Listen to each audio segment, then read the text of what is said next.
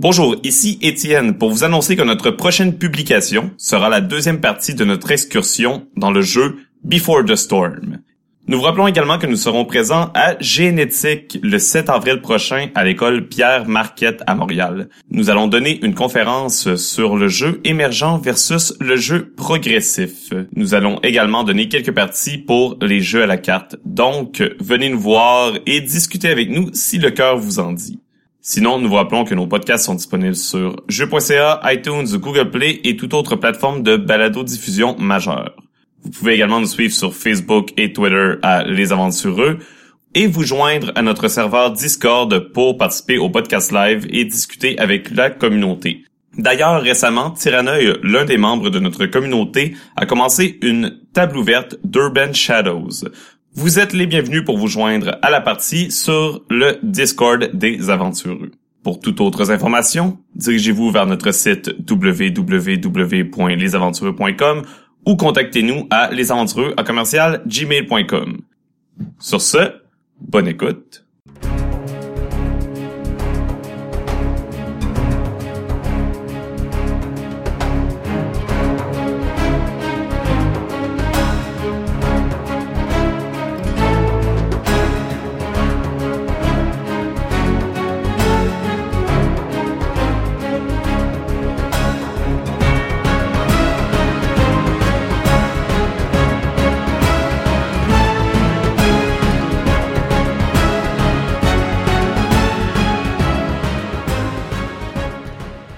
Bonjour tout le monde, mon nom est Étienne Harvey. Moi, c'est Philippe Gamache. Et je suis Marc Vallière. Moi, c'est Karine Amel. Et enfin, je suis Christophe Weiss. Et ensemble, nous sommes les aventureux. Et aujourd'hui, pour ce pèlerinage, on va parler euh, de deux sujet, en quelque sorte. Le premier, on va euh, parler avec euh, Karine de son aventure à PAX Unplugged, donc euh, la première édition d'une énorme convention consacrée aux jeux de rôle et jeux de société qui s'est passée, c'était à Seattle, non? À Philadelphie. À Philadelphie. Oui. À Philadelphie aux États-Unis. Donc, on va pouvoir en parler un petit peu plus tout à l'heure. Et ensuite, on va parler un peu en lien euh, à des discussions qu'on a eues sur PAX Unplug en dehors du podcast là, sur euh, les jeux qui ont changé notre façon de jouer. Oui, parce que Karine nous, nous faisait la remarque comme quoi euh, après PAX Unplugged, elle avait, enfin, elle avait été bouleversée par un jeu ou je sais pas quoi, non? Tu avais changé ton ta vision des choses? Elle avait eu une expérience. Ah oui, oui, oui, une expérience à PAX, oui, je vais en parler. Hum. Mais oui, effectivement. Mais c'est ça, ça, me, ça nous a fait penser à ce sujet-là, donc euh, un petit euh, un petit podcast en deux temps, parce qu'on voulait quand même là, prendre le temps de, de savoir comment s'était passé PAX. Donc, justement, Karine. Oui, tout d'abord, pourquoi tu as été à PAX? Euh, pourquoi pas? Moi, c'est c'est pourquoi c'est pas allé. en fait, en fait j'étais vraiment très enthousiaste d'aller à PAX parce que je, je, suis quand même allée à quelques reprises à PAX East euh, puis j'aimais beaucoup euh, certaines des conférences qu'il y avait là-bas. Puis j'aimais beaucoup aussi le Game on Demand euh, qui était présent, puis d'essayer plusieurs euh, jeux indépendants. Euh, donc, quand, quand j'ai entendu parler qu'il y aurait un PAX Unplugged, c'est-à-dire un, un, PAX, mais exclusivement sur les jeux de société, jeux de rôle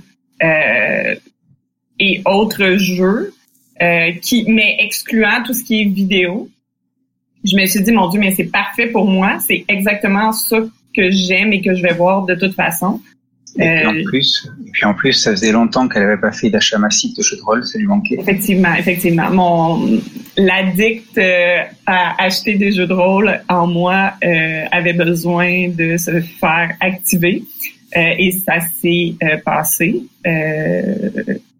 de façon euh, ouais. Je pense que j'ai vraiment une addiction je pense que j'ai un problème euh, mais c'est un problème le fun à avoir mais c'est quand même un problème. Donc euh, PAX euh, durait trois jours. Donc c'était le 17 18 et 19 novembre. C'était à Philadelphie. Euh, puis il y avait vraiment beaucoup de choses intéressantes. En fait si vous jamais ça vous intéresse pour l'année prochaine je sais que ce ne sont pas il restait encore des badges à la fin. Donc, il est encore possible d'acheter des badges la journée même. Euh, donc, euh, si jamais ça vous intéresse d'y aller, euh, c'est bien. Il y avait quand même beaucoup de gens, je n'ai pas les chiffres de combien il y avait de personnes, mais c'était quand même assez impressionnant. même s'il n'y avait pas de jeux vidéo, qu'il y avait quand même plusieurs personnes. Ben, oui. Moi, j'ai entendu dire que avec le nombre, il était déjà comme classé numéro 2 en grosseur de, de convention euh, de, de jeux de rôle, en tout cas en Amérique du Nord. Là. Euh, PAX, PAX au complet ou PAX Unplug? PAX Unplug. Sur okay. derrière Gen Con, j'imagine. Ouais. Puis euh, l'affaire, c'est que Gen Con a une marge là vraiment très très grande. parce que si tu comptes les autres PAX, le problème, c'est que la partie euh, jeu de table, jeu de rôle, euh, compte compte par, je me souviens plus c'était quoi le pourcentage mm-hmm. et c'était moins gros cette ce pourcentage là que le tu sais parce qu'il y a beaucoup de monde qui vont juste pour les jeux euh, les jeux vidéo oui. ça pour pour, pour remettre en contexte un peu là ceux qui nous écoutent puis qui savent pas euh, PAX c'est euh, c'est fait par les gens de Penny Arcade mm-hmm. donc ceux c'est ils ont un site là puis ils font des BD des comics puis ils sont dans avec une grosse industrie puis euh, il y en a, il y a PAX Prime qui est euh, à Los Angeles. Il y a PAX East qui est à Boston. Maintenant, il y a aussi PAX South au Texas, PAX House en Australie, et là, il y a PAX Unplug. Et il y avait à un moment, euh, il y a PAX Dev aussi pour les développeurs. C'est vrai. Et normalement, c'est pas mal. Oui. J'allais dire, c'est pas mal toutes les PAX normalement là, c'est surtout des conventions de jeux vidéo. Oui sauf évidemment PAX Unplug. Mhm. euh, et euh, une rumeur circulait pendant un temps qu'il y aurait peut-être un PAX North. Oh. oh. Et euh, pour le nord des États-Unis et peut-être même le Canada. Je sais qu'à un mhm. moment donné, Montréal ou Toronto ont été nommés dans les discussions et je sais pas qu'est-ce qui est arrivé de ça. Un PAX Cannes. Un PAX Cannes, ça serait vraiment, vraiment génial. Euh, je sais pas pour les chiffres, puis je sais pas comment ils calculent, mais à vue de nez, il y avait beaucoup moins de monde qu'à un PAX East. C'est sûr que quand on regarde avec ton nez, euh, ça, va. difficile d'évaluer le nombre de personnes. Je suis d'accord, tu as raison, mais c'est ça. De, mon impression personnelle, il y avait beaucoup moins de gens euh, qu'un PAX East. Je veux dire, euh, quand c'est très long, PAX East, ton nez va être très fort, ça va commencer à sentir plus, fait que c'est normal que tu vas avoir l'impression qu'il y a plus de monde. D'accord, ça doit être ça. Une joke sur le constant. Il y avait quand même beaucoup de gens euh, à PAX. Euh, il y avait plusieurs choses intéressantes. En fait, il y avait beaucoup de tournois, de euh, beaucoup de jeux euh, de table, ben, en fait de, de de board games, c'est des jeux, de, ouais, des jeux de société, merci, euh, et des jeux de cartes, comme par exemple, il y avait évidemment des tournois de Magic, il y avait des tournois de Dice Master, il y avait des tournois de X-Wing, euh, il y avait des tournois des euh, des colons de Catane, il y avait des tournois de Star Wars Destiny, de Pokémon, il y avait des games, euh, des Seven Wonders, Love Letter, Porto Rico. En bref, je ne vais pas tous vous les nommer, là, mais il y en avait vraiment plusieurs. Euh, il y avait également beaucoup, beaucoup, beaucoup, beaucoup, beaucoup de jeux de rôle et ça, j'en suis vraiment très heureuse. Il y avait beaucoup, beaucoup de D&D Adventures League.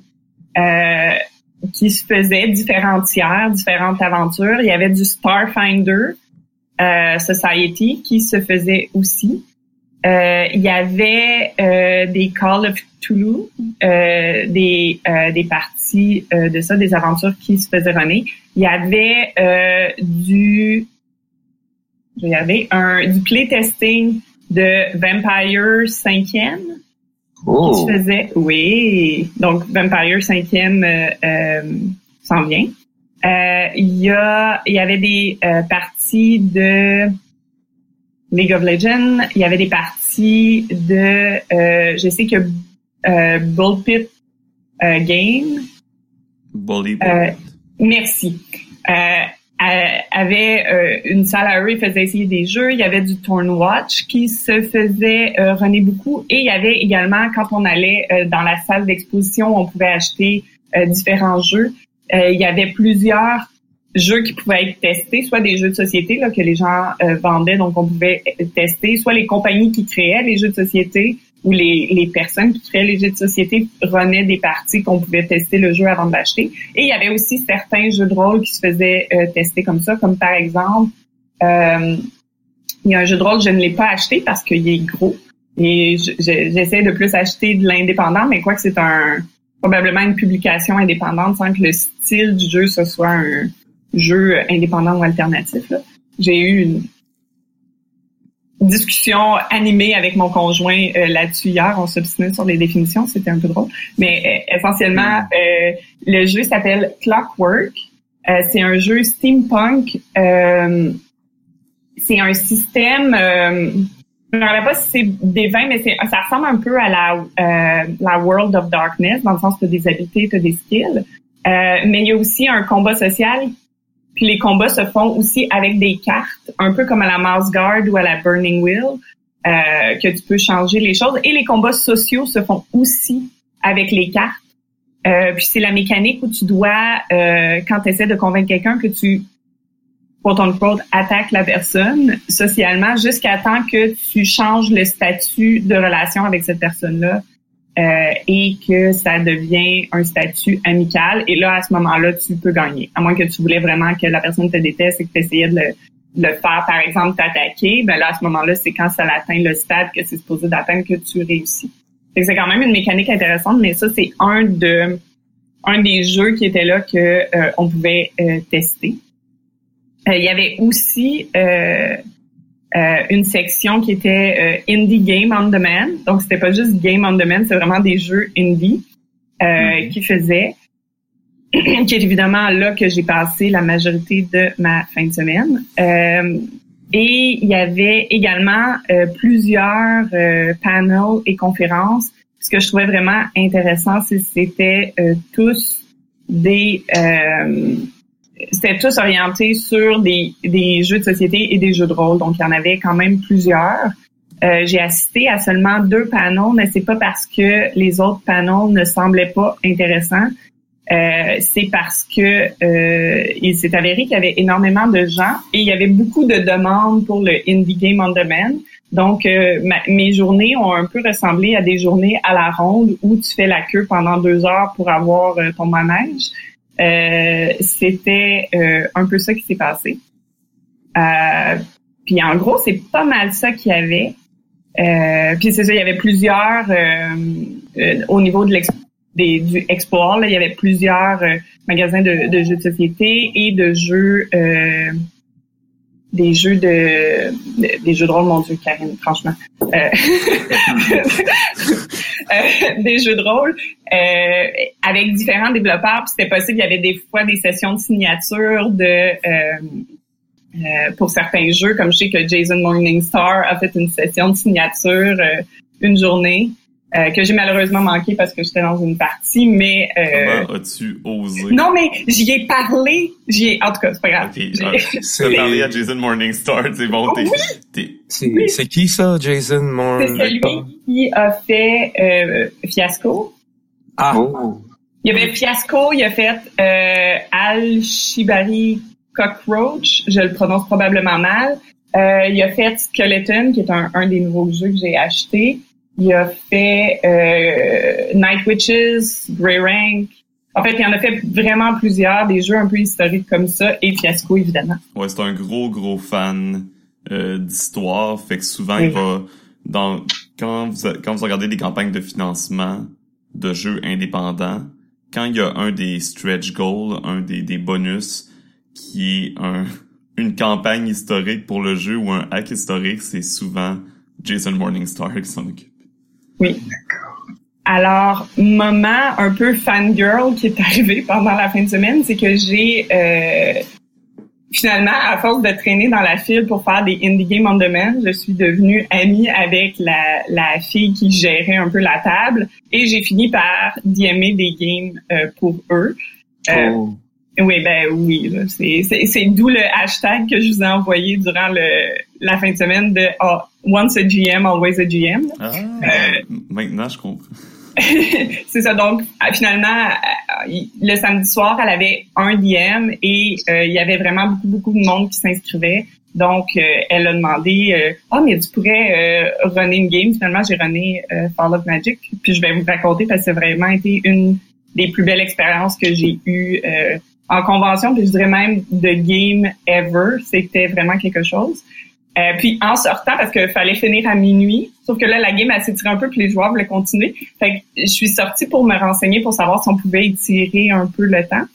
Et je suis arrivée face à face avec Jason Morningstar qui mettait son manteau puis qui s'habillait.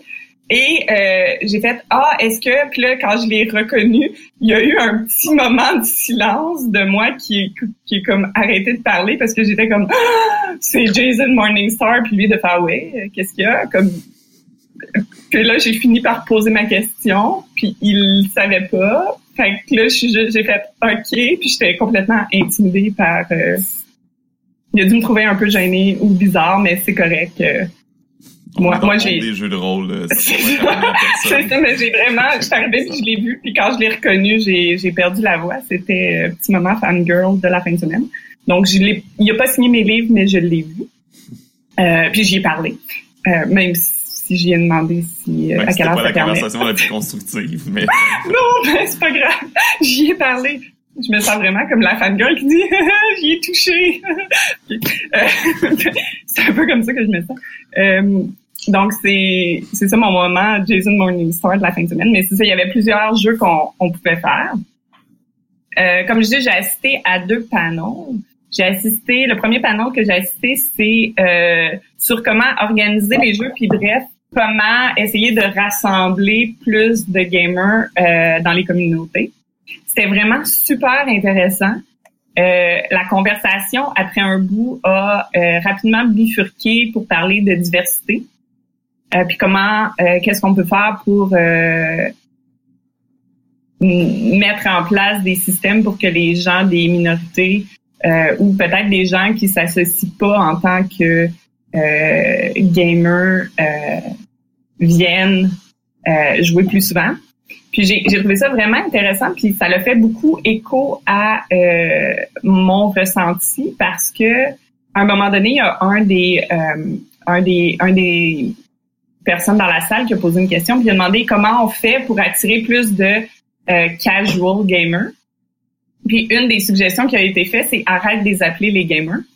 Euh, parce qu'il y a beaucoup de gens qui ne s'identifient pas comme gamers, qui font des jeux à tous les jours, mais qui s'identifient pas en tant que gamer parce que quand on dit gamer, il y a une euh, il y a une image qui nous vient en tête, il y a une connotation des hardcore gamers, euh, mm-hmm. que sont ceux qui savent tout puis que euh, puis il y a plein de gens qui s'associent pas à cette image-là, mais si on mentionne que c'est du game, que on cherche des gamers, ben ils vont automatiquement pas se sentir appelés par ça parce que c'est pas comme ça qu'ils s'identifient. Mais il y a plein d'autres gens qui font des jeux.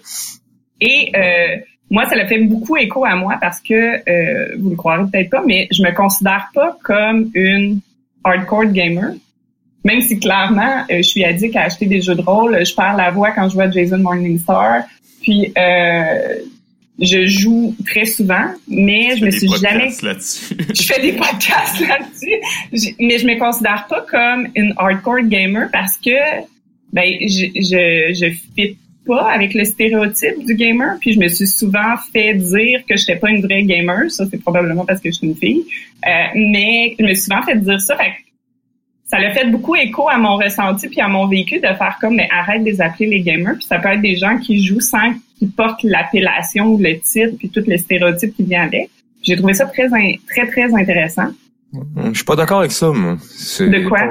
ben de de pas appeler les gens des gamers pour euh, les les amadouer, euh, je veux dire c'est des gamers. Le, terme casual gamer est fait pour ça, pour ce ben, genre de personnes-là, pour les décrire. Ouais, mais c'est un thème péjoratif à la base. Non, c'est ça l'affaire. Non, mais c'est pas. Moi, je l'ai pas pris comme ça du tout. Moi, j'ai pris. Tu sais, si je fais une soirée, par exemple, pour filles, ben il y a pas de gars qui va s'inscrire. Mhm. À moins que ce soit des trans qui s'identifient comme femmes, mais ce que je veux dire, c'est que les personnes qui s'identifieront pas comme filles vont pas s'inscrire. Donc c'est pas c'est pas changer le terme pour amadouer les gens. C'est qu'il y a des gens que quand ils vont regarder les annonces ou quand ils vont voir ces choses-là, ils vont pas s'identifier à. Ils vont pas se sentir bienvenus à. Donc c'est changer le vocabulaire pour changer ça. Pour qu'il y a des gens qui pourraient être intéressés, mais qui vont il y a des préjugés, puis il y a une image qui vient avec le gaming qui est présente depuis plusieurs années, puis qui colle. Puis même si cette image-là est emmenée de plus en plus à changer, puis je pense que c'est une excellente chose, faut quand même être vigilant que ça existe. Puis plus on va associer justement des titres comme ça par rapport à l'activité, plus ça referme, j'ai l'impression, l'activité comme ça, mm-hmm. ça s'adresse à un public précis. C'est ça. Si tu fais pas partie de ce créneau-là, ben ben ça devrait pas parce que justement le terme casual gamer est justement fait pour attirer les gens qui sont pas des hardcore qui vont chialer après aussitôt que tu vas faire une erreur. Ce terme-là veut rien dire pour les gens qui sont juste qui s'identifient juste pas à aucun des deux. C'est ça. Le, parce que le thème casual gamer veut dire quelque chose pour les gamers. Tu comprends? Sais, je, je vais vraiment reprendre l'image de ou mon expérience. Je me suis beaucoup, beaucoup. Tu sais, j'étais la fille dans la gang de gars qui jouait à des jeux de rôle à minimum toutes les semaines, toutes les midis, jouais à Magic avec eux. Euh, et pourtant, même dans mon groupe, je me faisais dire, moi, mais toi, Karine, t'es pas une vraie gamer. Euh, pourquoi? Parce que, euh, ben, premièrement, j'étais une fille. Euh, deuxièmement, parce que je suis pas capable de citer les règles par cœur des jeux. Et euh, quand tu es une fille et que tu games, euh, tu dois passer un questionnaire euh, de trois pages pour être qualifié comme intense gamer. C'est même si des fois. C'est ridicule comme pensée. C'est ridicule, mais c'est ça l'arrivait, c'est un fait. Moi, je me faisais demander, ok, euh, hmm. c'est quoi, euh, c'est quoi le troisième feed que tu peux prendre quand t'es guerrier? Je n'étais pas capable de répondre à cette question. Je me faisais dire, bah t'es pas une vraie gamer. Je suis pas Malgré que je jouais autant qu'eux, avec eux tout le temps. Ben oui. C'est une réalité qui est présente. Donc, c'est sûr que moi, si j'avais lu une annonce recherche casual gamer, je serais probablement jamais allé. Mm-hmm. Maintenant, oui, parce que je comprends, puis j'ai gagné de l'expérience et de la confiance en moi, mais puis maintenant, je pense que j'en fais assez que si quelqu'un me dit t'es pas une vraie gamer, je peux un peu rire de cette personne. Euh, mais, ou en tout cas, juste pas croire qu'est-ce qu'elle me dit, mais dans cette époque-là, c'était pas comme ça. Ou le fait que j'étais souvent pas considérée comme gamer, c'est que les jeux vidéo, ça m'a jamais, euh, ça l'a jamais collé avec moi tant que ça. Donc, pour eux, j'étais pas une vraie gamer. Fait que c'est de changer un peu ce vocabulaire-là, puis essayer un peu justement de casser les préjugés, pour qu'il y ait de plus en plus de gens qui viennent dans le hobby. Puis il y avait entre autres une des personnes sur le panel qui euh, est, si je me trompe pas, la propriétaire de euh, de Modern Myth Press ou de Modern Myth les, boutiques euh, de jeux de rôle. Euh, puis elle, ce qu'elle disait, c'est qu'elle travaillait très très fort parce que encore une fois, les boutiques de jeux de rôle sont associées à l'image d'un euh, sous-sol euh, sombre avec euh, qui, qui a beaucoup de gens qui sont pas nécessairement les bienvenus dans ces univers-là. c'est l'image qui est associée, je dis pas que c'est la réalité nécessairement, quoique c'est vrai que quand tu une fille et que tu vas dans un magasin de gaming, de moins en moins, mais c'est vrai que des fois, soit on vient juste pas te parler, soit on vient te demander ah t'es ici pour ton chum, ou euh, soit quand tu rentres, euh, expérience vécue, je rentre dans un magasin de gaming puis il y a un tournoi de Magic, je mets le pied dans l'endroit, silence total, euh, il y a 30 personnes qui me fixent qui me suivent du regard alors que je m'avance vers la caisse. C'est un peu intimidant. Euh, Une femme! Wow! Ouais, ouais. C'était, c'était pas très confortable. C'est de moins en moins vrai. Je suis de plus en plus heureuse de rentrer dans des magasins de jeux de rôle et que je suis traitée comme juste n'importe qui d'autre. C'est merveilleux comme sensation, mais ça arrive encore. Donc, c'était un peu qu'est-ce qu'on peut faire pour briser euh, ces stéréotypes-là, puis ces images-là. Puis dans le fond, ce qu'il suggérait, c'est d'être très inclusif, d'aller chercher euh, des minorités, des gens dans les minorités pour leur demander, OK, mais euh, est-ce qu'on peut faire, par exemple, une partie pour avec des, des gens trans, par exemple, est-ce que tu voudrais, toi, faire partie d'une game pour qu'on qu'on puisse montrer que les trans sont bienvenus puis qu'on les veut, puis les noirs, puis les asiatiques, puis les autres les autres les minorités. et les autres minorités, c'est ça. Puis c'était super intéressant parce que euh, puis c'est une réalité qu'ils ont nommée de façon très crue et c'est vrai. notre hobby, euh, c'est beaucoup des hommes blancs euh, qui y participent. Euh, puis c'est pas nécessairement une communauté qui est très facile à entrer. Quand quand t'es dedans, ça va bien en général. Euh, dépendamment des communautés, mais de façon générale, une fois que tu es rentré, c'est correct. Mais traverser la ligne et rentrer, c'est difficile. Donc, il suggérait de faire des soirées de jeu, mais comme dans des bibliothèques, ou dans des bars, ou dans des cafés, ou dans des endroits autres que les magasins. Parce que si tu fais juste mettre une publicité dans le magasin de jeux de rôle, mais c'est automatique que tu vas cibler une certaine clientèle, puis il y a plein de gens qui peut-être pourraient être intéressés, auront jamais même accès à ton annonce. Puis on en a déjà, on en excuse, on en a déjà parlé, mais. Euh, ouais, ben c'est pour ça que les les euh, les cafés ludiques et tout ça, les bars ludiques euh, mhm. marchent très bien dans ce temps-ci parce que c'est justement c'est pas les les gamers traditionnels qui sont là. Oui, il y en a quelques-uns, mais si tu regardes la majorité des gens qui sont qui y vont, tu leur poses la question et peut-être 80% du monde qui sont là ne s'identifieront jamais comme euh, comme joueurs, comme, mm euh, ils vont là. Puis finalement, tu leur demandes combien de fois ils viennent, puis ils disent une fois, deux fois semaine. Là, tu fais OK. Euh, puis tu penses pas que tu es un c'est comme un joueur assidu, tu sais, c'est quand même euh, non gamer là, rendu là. là.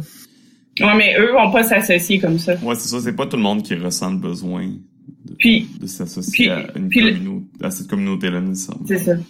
Puis ce que ce qui était ce qui était intéressant, c'est que les panélistes ont mentionné à quel point notre industrie euh, elle, elle, a un peu de difficulté en ce moment dans le sens que ça c'est un hobby que même s'il y a plusieurs jeux qui sont pas très dispendieux, c'est un hobby qui peut être quand même très dispendieux. C'est un hobby qui est avec l'essor des jeux vidéo qu'on a perdu un peu des plumes. Donc c'est puis avec certaines mauvaises publicités qu'on a eues euh, c'est important de recruter des nouveaux joueurs mm-hmm. pour pas que ça, le hobby meure. C'est ce que j'allais dire, c'est en plus que on est, oui, on se cachera pas, c'est principalement des hommes blancs qui font des jeux de rôle.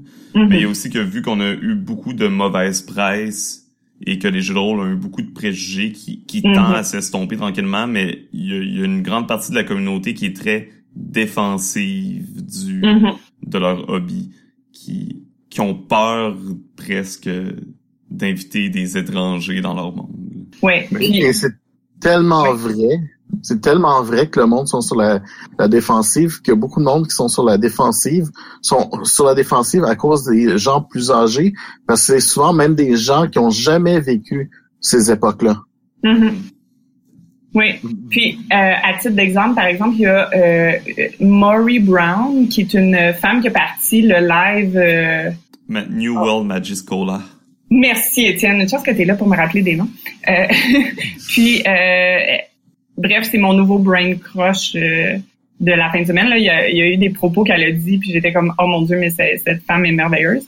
Euh, elle, elle, elle, parlait beaucoup, puis elle parlait de son expérience de elle avoir commencé un nouveau style de euh, jeu de rôle où il n'y a pas vraiment de combat en fait, où c'est vraiment un, système de magie. Puis elle recevait, elle recevait, elle nous disait moi je partais ça, puis on a, on a discuté, on a établi des règles, euh, puis elle a reçu, euh, elle a reçu euh, plein de messages en lui disant mais ton système de magie fonctionne pas, voici comment ton système de magie devrait être. Euh, ça marchera pas ton affaire à cause de telle telle telle raison, t'as pas de combat, fait il y a personne ça qui va aimer ça. Puis finalement, c'est rendu quelque chose de gros, qu'est-ce qu'elle fait là. Euh, mais elle s'est faite un peu rabrouer par certaines personnes de la communauté qui euh, sont comme mais c'est pas ce à quoi je suis habituée puis qui sont devenus défensifs puis qui ont fait ça marche pas ton système puis qui envoyaient comme c'est très euh, c'est ça c'est notre certaines personnes dans notre hobby rendent notre communauté pas très accueillante parfois euh, je pense qu'il y a de plus en plus, puis c'est ça que j'ai beaucoup aimé du talk, il y a de plus en plus d'ouverture à discuter de ça, il y a de plus en plus de sensibilisation par rapport à ça. Je pense que c'est en train de changer, euh, puis je trouve ça vraiment euh, merveilleux. Mais j'ai une question, moi. Oui. Euh, si le terme casual gamer est à proscrire, quel terme il, recommande d'utiliser pour les pour attirer ces gens-là? Mais pourquoi tu as besoin d'un terme en fait, tu peux pas juste dire soirée, soirée, de, jeu. Bienvenue tous. Bienvenue à tous. c'est ça. OK. OK. t'as pas, t'as pas, on n'a pas besoin, on n'a pas besoin d'être identifié comme, j'ai pas besoin de me faire tatouer gamer sur mon corps pour en être une vraie. Puis, euh, oui, si toi, tu t'identifies comme gamer puis c'est important, tu peux le faire. C'est juste que c'est pas la réalité de tout le monde. C'est juste important de de pas exclure des gens à cause de ça. Ben, moi, ça se pourrait que j'excluse des gens parce que moi, quand je veux, j'organiserais une game, je serais pas intéressé, intéressé à avoir des hardcore gamers avec moi. Je veux pas avoir des joueurs qui vont venir puis qui vont euh, shooter des, des commentaires sur chacune des règles puis qui vont chialer tout le temps. Puis c'est pour ça que le terme casual gamer existe. C'est pour attirer les gens qui vont juste jouer une fois de temps en temps ça pour le fun. problème. Mais ça, va attirer, ça va attirer certaines personnes. Il y a certaines personnes qui s'identifient comme casual gamer puis c'est correct. Tu vas attirer certaines personnes. C'est juste que dans le lot de toutes les personnes potentielles qui pourraient jouer avec toi, tu vas avoir un peut-être je dis ça euh, au hasard, mais tu vas peut-être avoir 10% de ce que tu pourrais avoir. Mais si tu es satisfait avec ton 10% puis tu t'entends très bien avec eux, puis tu n'as pas besoin d'une plus grosse communauté, la, conférence n'était pas nécessairement pour chaque individu euh, pour qu'il agrandisse son cercle de joueurs. C'était une des possibilités, mais c'était pas nécessairement ça. C'était beaucoup pour les organisations, euh, les développeurs, euh, ceux qui ont des boutiques, par exemple, ou qui ont une entreprise liée au jeu, c'était pour aller chercher plus de gens comme ça. Euh, c'est pas mal d'utiliser un terme et dire moi je cherche des casual gamers. Faut juste être conscient que ça va attirer certaines personnes mhm. et pas d'autres. Mais je rentrerai pas trop là-dedans, mais sais moi à la base casual gamer c'est un thème que je déteste parce que comment il a été construit dans la communauté en général, il y a une connotation péjorative à la base. donc. Ouais, c'est ça. Parce que moi, veut pas qu'il soit, il y a une connotation péjorative.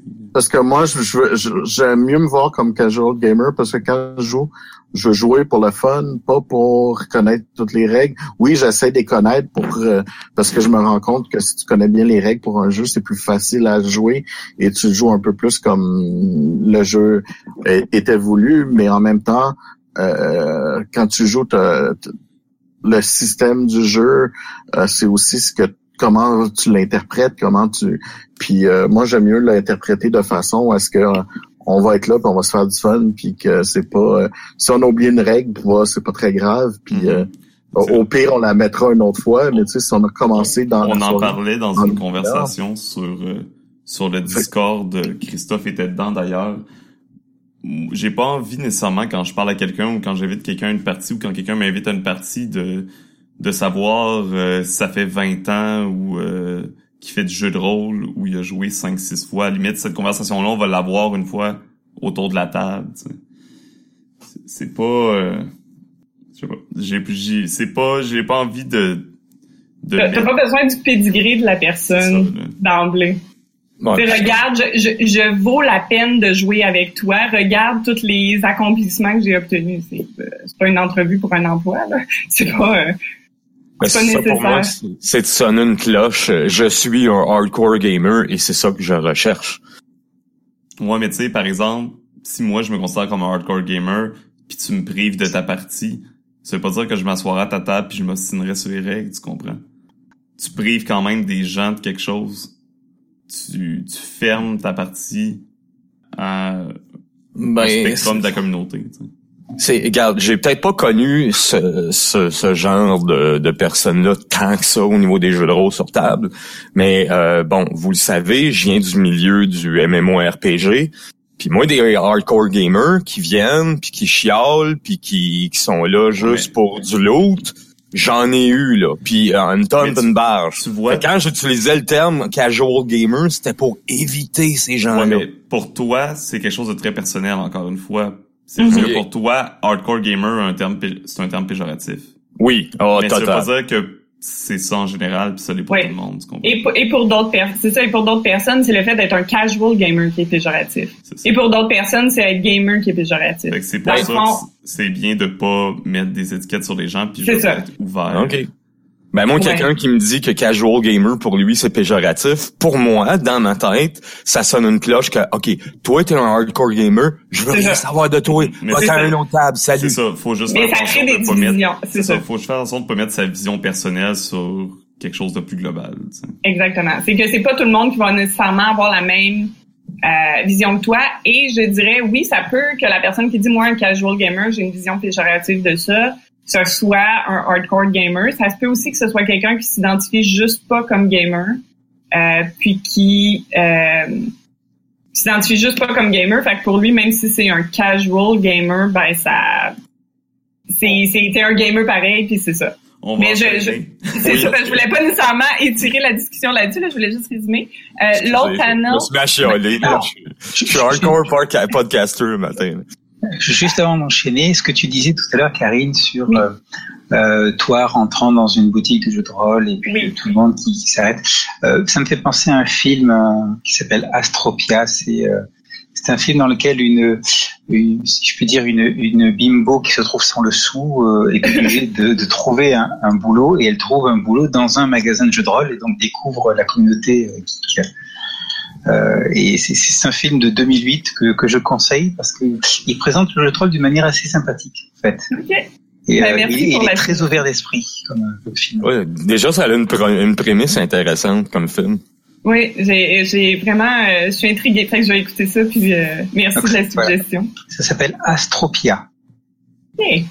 Euh, l'autre panel que j'ai écouté, puis on va juste le survoler parce qu'on en a déjà parlé, puis on risque d'en reparler, mais c'était un panel sur le harcèlement dans les communautés de gamers. J'ai personnellement adoré cette conférence. Euh, c'était très euh, direct. oui, Les, les, termes étaient très directs. Euh, il énumérait une liste de vérités par rapport au hobby et par rapport aux communautés euh, de gaming, mais ça s'applique aussi à d'autres communautés en fait. Euh, donc il y avait et c'était très euh, c'était vraiment très intéressant et moi j'ai trouvé ça très rafraîchissant de voir le nombre de personnes dans la salle euh, qui étaient présentes et qui hochaient de la tête quand euh, ils parlaient de différentes choses. Et euh, une des choses qui ont parlé, c'est beaucoup de l'importance d'établir un code de conduite à l'intérieur des communautés. Et euh, ils ont parlé de euh, de comment euh, bien l'établir, comment le mettre en place, comment le faire respecter, des choses comme ça. Je vais pas nécessairement pousser plus loin parce que honnêtement, on pourrait parler juste de ça pendant trois heures.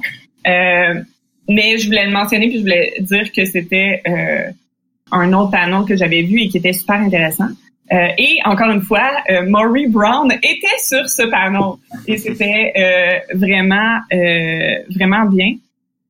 Euh, petite anecdote euh, durant le panel, il y a eu un moment où euh, justement il y avait une discussion sur le, euh, les privilèges de l'homme blanc, donc le white male privilege. Donc il y avait une discussion là-dessus et on a passé au, à la période de questions.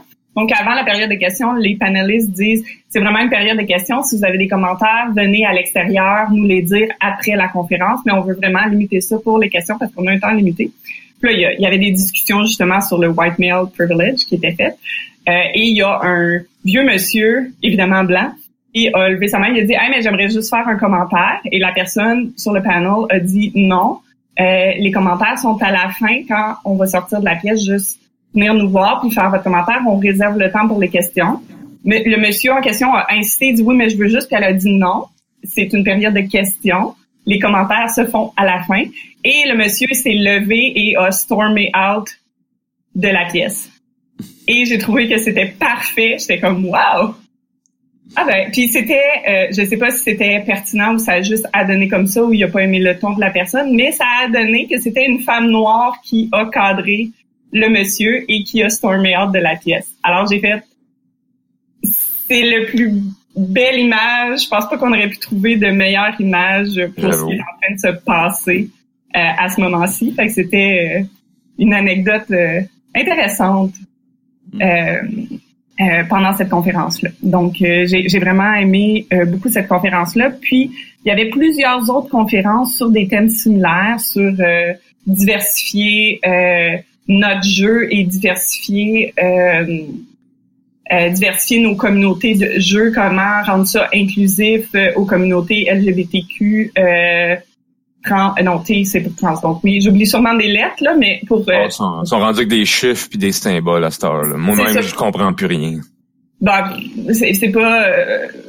c'est important de s'instruire, mais c'est ça juste pour dire que vraiment comment diversifier ça pour tous les gens et aussi pour les gens de couleur. Euh, puis il y a de plus en plus de discussions par rapport à ça, puis ça, je trouve ça excessivement positif. Euh, il y avait évidemment des conférences sur les euh, femmes euh, dans le gaming, puis il y avait beaucoup de conférences, il y avait quelques conférences aussi sur euh, les jeux de rôle et les jeux et la santé mentale, soit d'un point de vue thérapeutique, soit d'un point de vue euh, ben, pas, pas péjoratif, pas dans le sens que ça cause, là, mais dans le sens que qu'est-ce qu'on peut vivre au niveau de la santé mentale quand on est gamer ou est-ce que en tout cas bref il y avait plusieurs thèmes tournant autour de ça qui étaient très très intéressants. Et euh, finalement il y avait comme j'ai dit beaucoup de chances d'essayer des jeux. Donc j'ai eu la chance d'essayer Dungeon World que même si je connais le jeu depuis longtemps je n'y avais jamais joué. Euh, donc euh, très belle partie qui s'est mal déroulée pour moi mais ça a été très fun pareil. Ça s'est mal déroulé parce que j'ai manqué toutes mes jets euh, ah, ça ouais. Mais ce fut non mais c'est pas grave, ce fut une source de belles anecdotes. C'est du Power by the Apocalypse. Ouais. ouais. Ça donne Comme juste une bonne partie quand ça arrive. Comme par exemple, euh, j'ai euh, à un moment donné, je m'étais comme isolée dans un coin puis pendant que il y avait une bataille qui se passait, j'ai dit "Hey, mais je vais lancer un baril d'alcool puis je vais le, le mettre en feu comme ça ça va aider mes collègues." J'ai manqué mon coup et je me suis mis en feu moi-même. Euh, c'était drôle. sur le coup, je trouvais pas ça drôle, mais après, comme une minute, c'était drôle. Mais sur le coup, c'était drôle, mais quand ça faisait cinq jets que j'ai manqué, là, je, je, commençais à être fâchée un peu plus, mais euh, c'est ça. Donc, j'ai essayé Dungeon World. J'ai aussi essayé euh, un Stranger Thing RPG. Hmm. qui était basé sur euh, en fait c'était un je pense c'est un home setting qui était basé sur euh, le index card RPG qui est euh, un système que le, le gars qui nous a euh, euh, la partie nous a dit que c'était nouveau. Ça faisait peut-être un an que c'était sorti, donc j'ai pas double vérifié les informations. Donc, euh, où essentiellement, euh, on a, euh, c'est très minimaliste comme statistique qu'on a, qu'on avait. Puis le reste, c'est des caractéristiques qu'on ajoute sur notre carte. ça me faisait un peu un, un, passer à un hybride entre euh, un, les, les, jeux où euh, quand tu as les caractéristiques écrites, quand tu as le terme, ben, ça te donne un avantage. Comme il y avait Fate, un peu, par exemple. Ouais, comme Fate. Puis un peu... Euh, il y avait des éléments de Numenera dans le sens que quand tu as l'élément, ça baisse le niveau de difficulté de la tâche. Puis un peu de donjon, parce qu'évidemment, c'était les mêmes statistiques que donjon. Euh, c'était un peu comme un hybride de tout ça. Euh, puis il paraît que ça peut s'appliquer à plusieurs, plusieurs settings. Donc, euh, euh, peut-être éventuellement un podcast sur le Index Card RPG. Je vais lire plus à profondeur là-dessus puis pouvoir vous en, en parler plus. Mais ça avait l'air de quelque chose qui avait peut-être du, à mes yeux, du potentiel. Euh, il pouvait être intéressant. Euh, le soir, on n'a pas pu faire une autre partie, mais avec le groupe que j'étais, je leur ai euh, puisque j'avais acheté euh, Fall of Magic. Je leur ai fait une partie de Fall of Magic avec eux. Euh, puis ça a bien été, c'était très agréable. Le lendemain, j'ai essayé un jeu qui s'appelle Die Laughing, qui n'est pas encore sur Kickstarter. donc c'était un playtest d'un jeu indépendant. C'est un jeu très similaire à Fiasco. on n'a pas, il n'y a pas d'accent mis sur les relations. Euh, autant que dans Fiasco, mais c'est essentiellement on fait un film. Euh, c'est comme si on était des personnages dans un film d'horreur. Euh, ça se veut humoristique évidemment. Euh, c'était c'était quand même intéressant comme jeu. Je dois avouer que moi je préfère Fiasco et euh, la mécanique de Fiasco, mais il est encore en train de travailler sa mécanique. C'est un peu plus c'est plus léger que Fiasco, fait que ça peut peut-être avoir ça comme avantage, mais bref, c'est à voir. Donc, ça devrait sortir euh, dans les Kickstarter euh, prochainement, peut-être. Y a-t-il une mécanique qui, qui encourageait comme l'humour en quelque sorte ou? Euh... Ouais, Die Laughing, j'espère que oui. C'est toujours quelque chose que j'ai de la discuter avec les jeux humoristiques, c'est c'est difficile des fois de rendre ça humoristique. S'il n'y a pas de mécanique qui pousse l'humour, puis encore là, comment une mécanique peut pousser l'humour alors que l'humour, c'est quelque chose de très subjectif. Ouais, il y avait pas, euh, il y avait pas de mécanique qui poussait l'humour. Je pense que le fait que c'était dans le titre, tout le monde a pris une position un peu comme ça autour de la table. Euh, mais il y a pas, euh, je, avec exactement les mêmes règles, on aurait pu faire une partie très dramatique ou une partie très. C'est un peu le ton sur lequel les choses étaient écrites peut-être, mais il y a rien qui mécaniquement euh, incitait à l'humour tant que ça, autre que le titre. Euh, puis que l'auteur, en fait, celui qui a créé le jeu, c'est lui qui nous a rené la partie, donc il, il nous a incité. Euh, ah oui, puis euh, petite parenthèse, euh, si vous êtes un créateur de jeu et que vous faites playtester votre jeu, s'il vous plaît, euh, puis c'était pas extrême, là, il n'y a pas rien dit d'extrême, mais c'est important de pas devenir défensif quand les gens vous donnent du feedback. Euh, les gens ne vous donnent pas du feedback pour être méchants, ils vous donnent du feedback parce que vous dites c'est un playtest, je veux votre feedback. Si des gens vous disent mais c'est sûr si les gens font juste dire ta mécanique je l'aime pas, c'est pas constructif, ok. Mais des fois il y a des gens qui font des commentaires euh, pertinents comme par exemple ça serait bien que pour parce qu'il y avait comme des différentes scènes puis ils disaient ça serait le fun que tes scènes il y ait comme une gradation pour que ça devienne de plus en plus intense comme ça on n'a pas une scène plus soft, c'est pour que ça maintienne un crescendo de films d'horreur intéressant. Mm-hmm.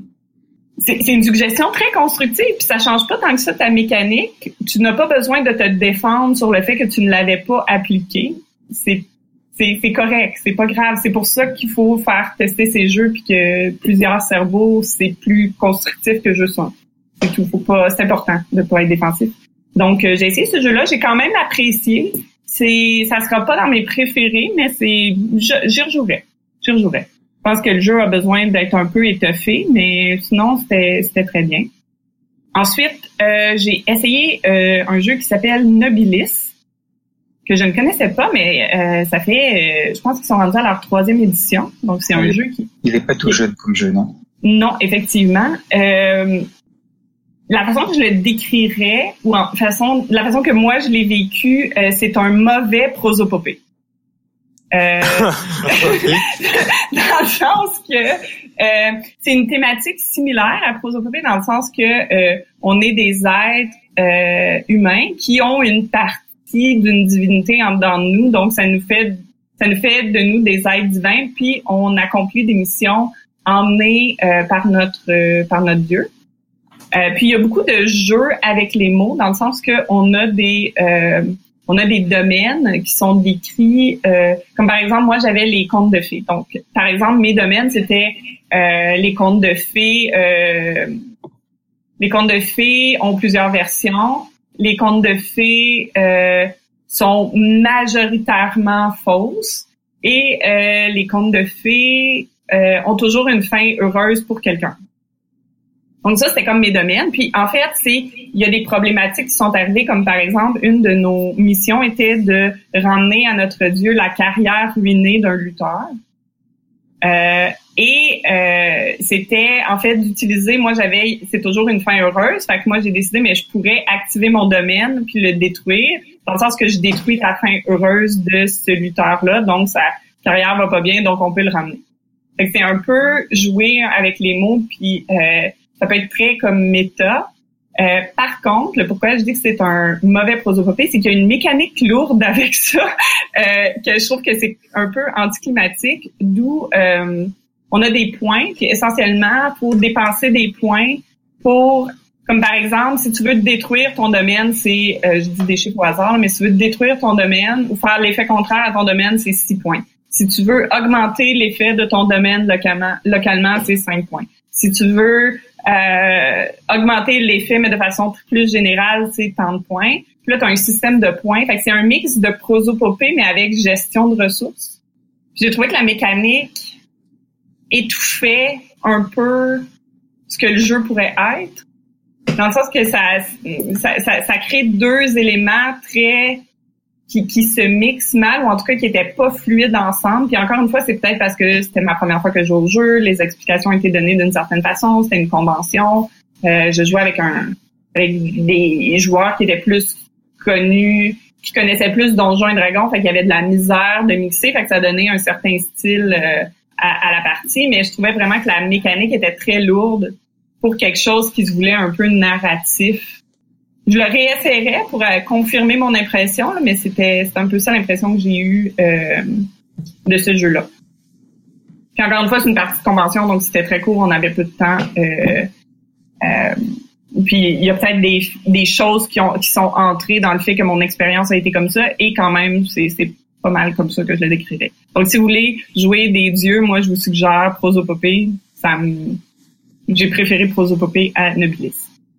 Et finalement, euh, après avoir fait la file pendant un nombre d'heures interminables, je euh, il y avait beaucoup de la, partie, de la journée qui était passée et finalement j'ai euh, fait ma partie de Fall of Magic avec euh, officiellement comme euh, DM de Game on Demand euh, avec eux. Je n'ai pas, j'étais pas joueuse dans la partie dans le sens que j'avais cinq joueurs, fait que je me suis juste exclue puis j'ai juste joué le mage dans Fall of Magic.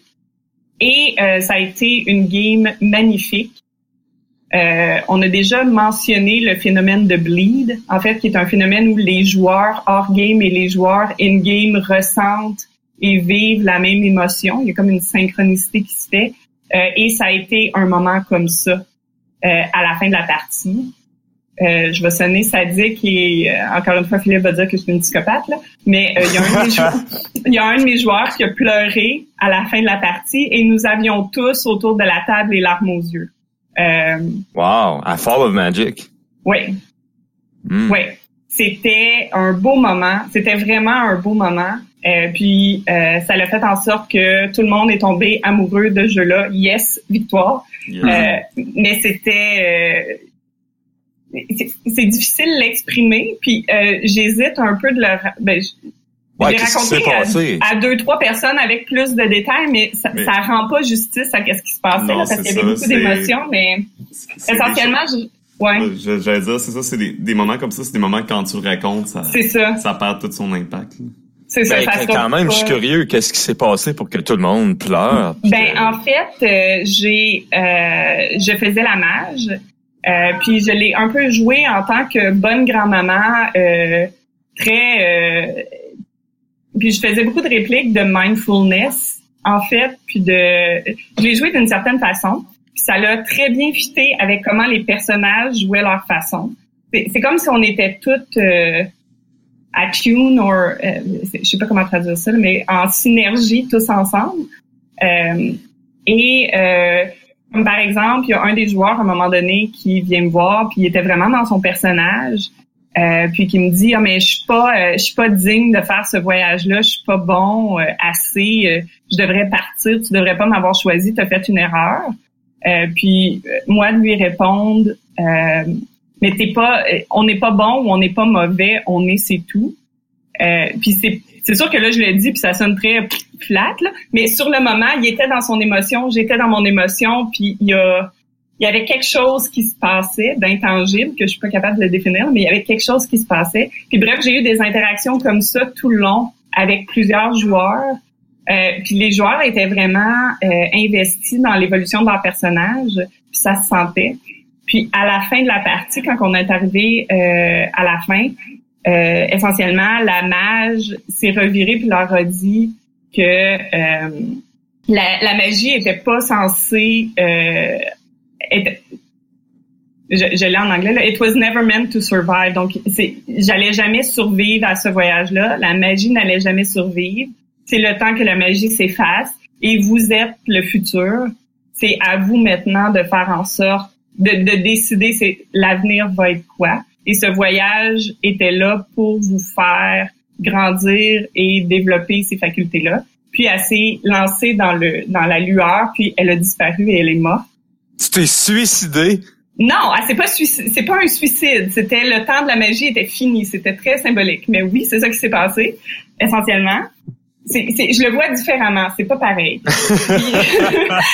c'est, c'était pas pareil. Il y avait quelque chose. En tout cas, c'est dur à définir, mais il y avait plusieurs choses qui ont été buildées up, qui ont mené à ça. Puis c'est là que j'ai un joueur qui a commencé à décrire comment il réagissait à ça. Il s'est mis à pleurer. Puis toutes les autres étaient juste sur le bout de leur chaise, comme vraiment dans l'émotion, c'était c'est un beau moment drôle. Oui, mhm. oui, c'est c'est ça qui me fait triper dans le jeu de rôle. C'est pour exactement des moments comme ça que j'aime faire ça. C'est, je me sens privilégiée d'avoir vécu ça avec ces gens-là. C'était, tu sais, c'est, magnifique parce qu'on est tout un groupe d'étrangers. Là, il y a personne qui se connaissait. Il y avait peut-être deux personnes qui étaient amies, mais sinon toutes les autres on se connaissait pas. On a toutes des personnalités différentes. On vient d'endroits différents. Puis pendant un moment, on était tous en synergie en même temps à jouer à ce jeu-là, mais d'une façon que sais, je joue à des jeux avec mon conjoint puis avec des amis, puis on n'est pas toujours en synergie comme ça. C'était, c'était juste magique. Je... C'était juste Fall of Magic. oh, oh yes. Ah. Mais, c'est un jeu extraordinaire pour y avoir joué deux fois. Plus je joue à Fall of Magic, plus je tombe en amour avec ça. Je suis déjà en amour avec, mais plus je joue, plus mon amour grandit pour ça. Je suis d'accord plus on joue à Fall of Magic, plus on se rend compte de ce qu'on peut faire avec Fall of, oui. of Magic. Dans, dans la, la, première partie que j'ai pu faire, euh, que j'ai pu faire avec vous, c'était c'était relativement euh, euh, en surface en fait. On a à peine effleuré les possibilités du jeu. Déjà la deuxième partie, on s'est permis plus de choses en termes de, de narration, en termes d'application. Mhm. Donc c'est c'est le genre de jeu où bah, il faut au moins déjà y avoir joué une fois pour savoir pour pouvoir avoir une vision complète du, du processus. Et puis après, il faut, euh, il faut l'approfondir. Oui. C'est, moi, c'est rendu un de, un de mes jeux préférés, là. il est dans mon top 3. Moi aussi, c'est dans mon top. Justement, c'est le temps d'enchaîner. Oui. Et Alors moi, j'avais juste un petit truc. Ah oui, vas-y Christophe. Oui. C'est, c'est au niveau des playtests. Euh, euh, j'ai, à l'époque où, euh, où j'écrivais, je playtestais playtest mon jeu, j'avais, lu pas mal d'articles sur le playtest et euh, euh le bêta test, le test, tout ça, et sur euh, et écouter des, des, podcasts à ce sujet. Et l'une des choses qui revenait souvent, c'était que quand on fait un playtest, il faut prévoir un questionnaire. Mm-hmm. que l'on remet après aux joueurs mm-hmm. pour, et surtout il faut expliquer avant ce que l'on va tester en fait, pour cadrer un petit peu les choses parce qu'effectivement il y a toujours là, le risque que euh, que ce soit, que ce soit pour de bonnes ou de mauvaises raisons, peu importe, mais en tout cas que les, les, les playtesters euh, après donnent plein de conseils, plein d'avis, ce genre de choses, et que ça soit pas forcément ce, ce, ce dont ce que l'on attend en fait, parce que c'est pas ça qu'on peut contester mhm. ou, ou surtout qu'on n'a pas le, même référentiel, etc. Mhm. En plus du questionnaire, il y a toujours la fameuse technique des roses et épines qui peut être faite. C'est quoi ça? Tu fais euh, un tour de table. Mm-hmm. Chacun son tour. Chaque personne doit mentionner, euh, par exemple, la première personne mentionne une épine, quelque chose qu'elle n'a pas aimé dans la partie. La, la prochaine personne doit absolument mentionner une rose. Ainsi de suite. ça doit finir sur une note positive. OK. C'est tout. C'est vraiment juste un tour de table pour recueillir des opinions. Ça peut se faire pour des playtests, mais ça peut se faire pour une partie en général aussi, quand tu veux recueillir l'opinion de tes joueurs. C'est mhm. vraiment, vraiment important que ça soit, que ça finisse sur une note positive. Et que ça soit pas qu'il y ait jamais deux épines ou deux roses de suite. Alors, euh, il y, a, il y a quoi? Il y a une vingtaine d'années, avec mon groupe de joueurs, on, on, utilisait une méthode un petit peu similaire. On appelait ça le droit de défense. Et... c'est un nom. Ouais. oui, c'est déjà un nom, un nom connoté.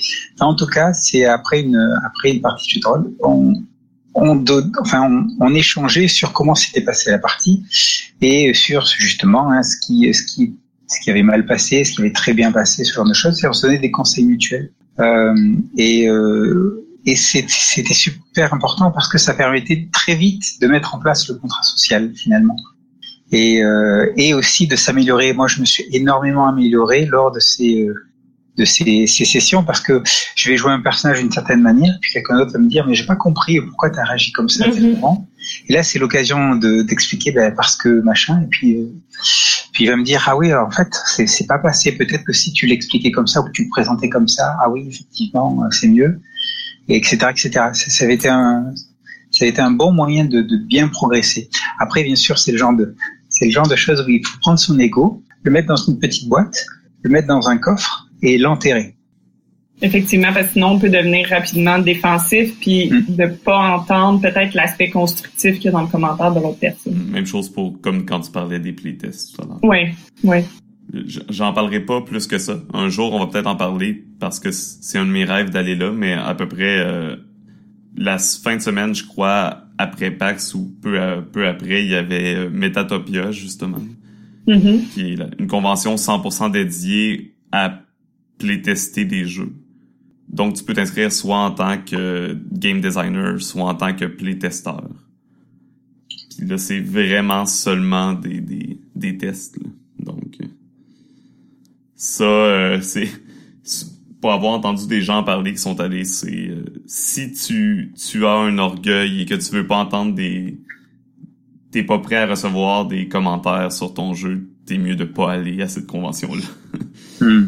C'est surtout que c'est fait pour ça. donc, faut savoir mettre son ego de côté, effectivement. Oui. Donc, Ouais, Oui. tu avais fait un super enchaînement. Oui. oui, euh, sur euh, Fall of Magic. Euh, mais j'allais dire justement là qu'on on voulait parler des jeux qui euh, ont changé notre façon de jouer. Euh, je pense là que pas mal tout le monde, euh, on a eu, on a eu des jeux qui ont euh, qui nous ont fait repenser euh, certaines choses qu'on faisait ou euh, qui ont changé un peu notre perception du hobby. Mhm. justement là, on a mentionné Fall of Magic qui, qui est moi un des jeux euh, qui a changé ma ma ma façon de jouer puis ma perception en général là, euh, De quelle façon?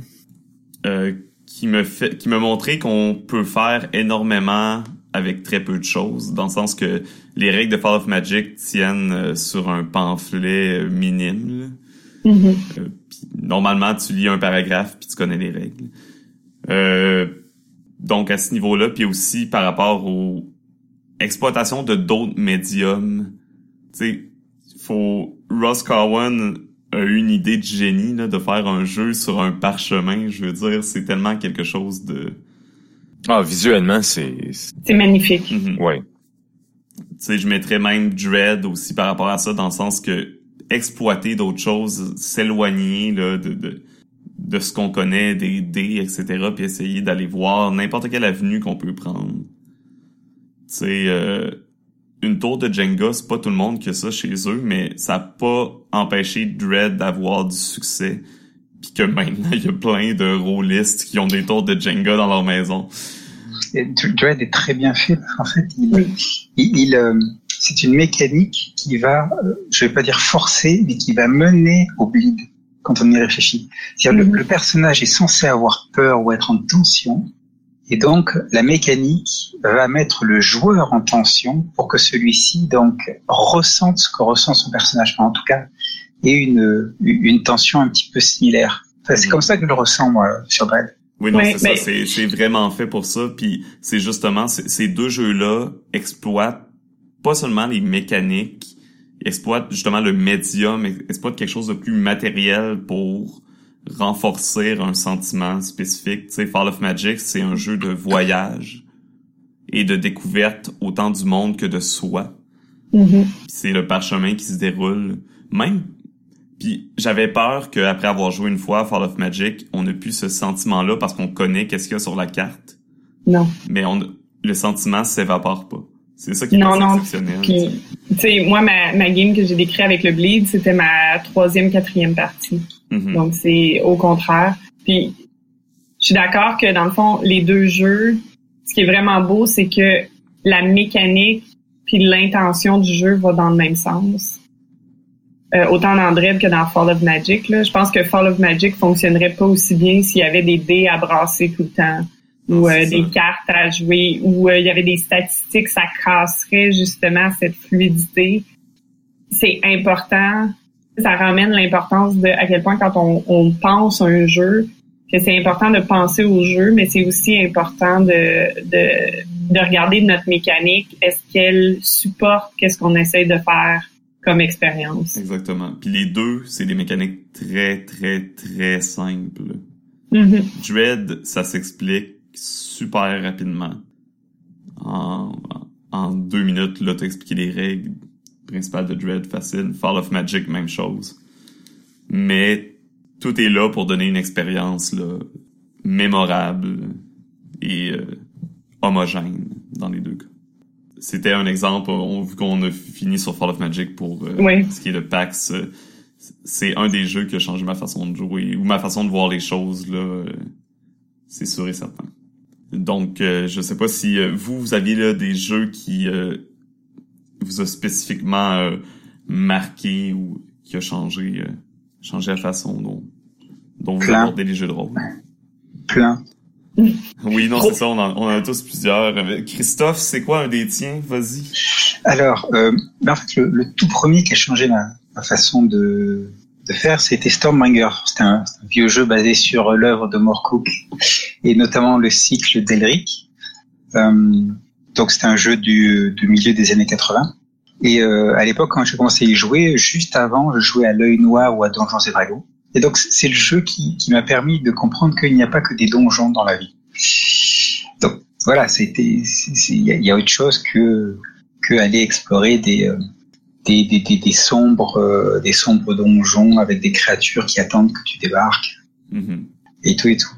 Après, j'en ai eu d'autres comme ça. Il y a les, les jeux World of Darkness avec la, la carte des relations euh, entre les, les PNJ, les PJ donc sur le fait que les relations avec les PJ sont importantes et, et, dans la durée peuvent peuvent mener du jeu en dehors de l'aventure.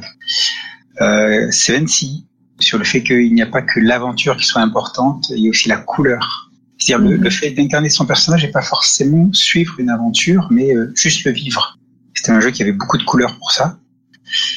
Et après, il y a eu bien sûr Dungeon World et de manière générale tous les Power by Apocalypse sur euh, le MJ doit suivre les règles aussi et jouer pour voir où ça nous mène et surtout le lâcher prise.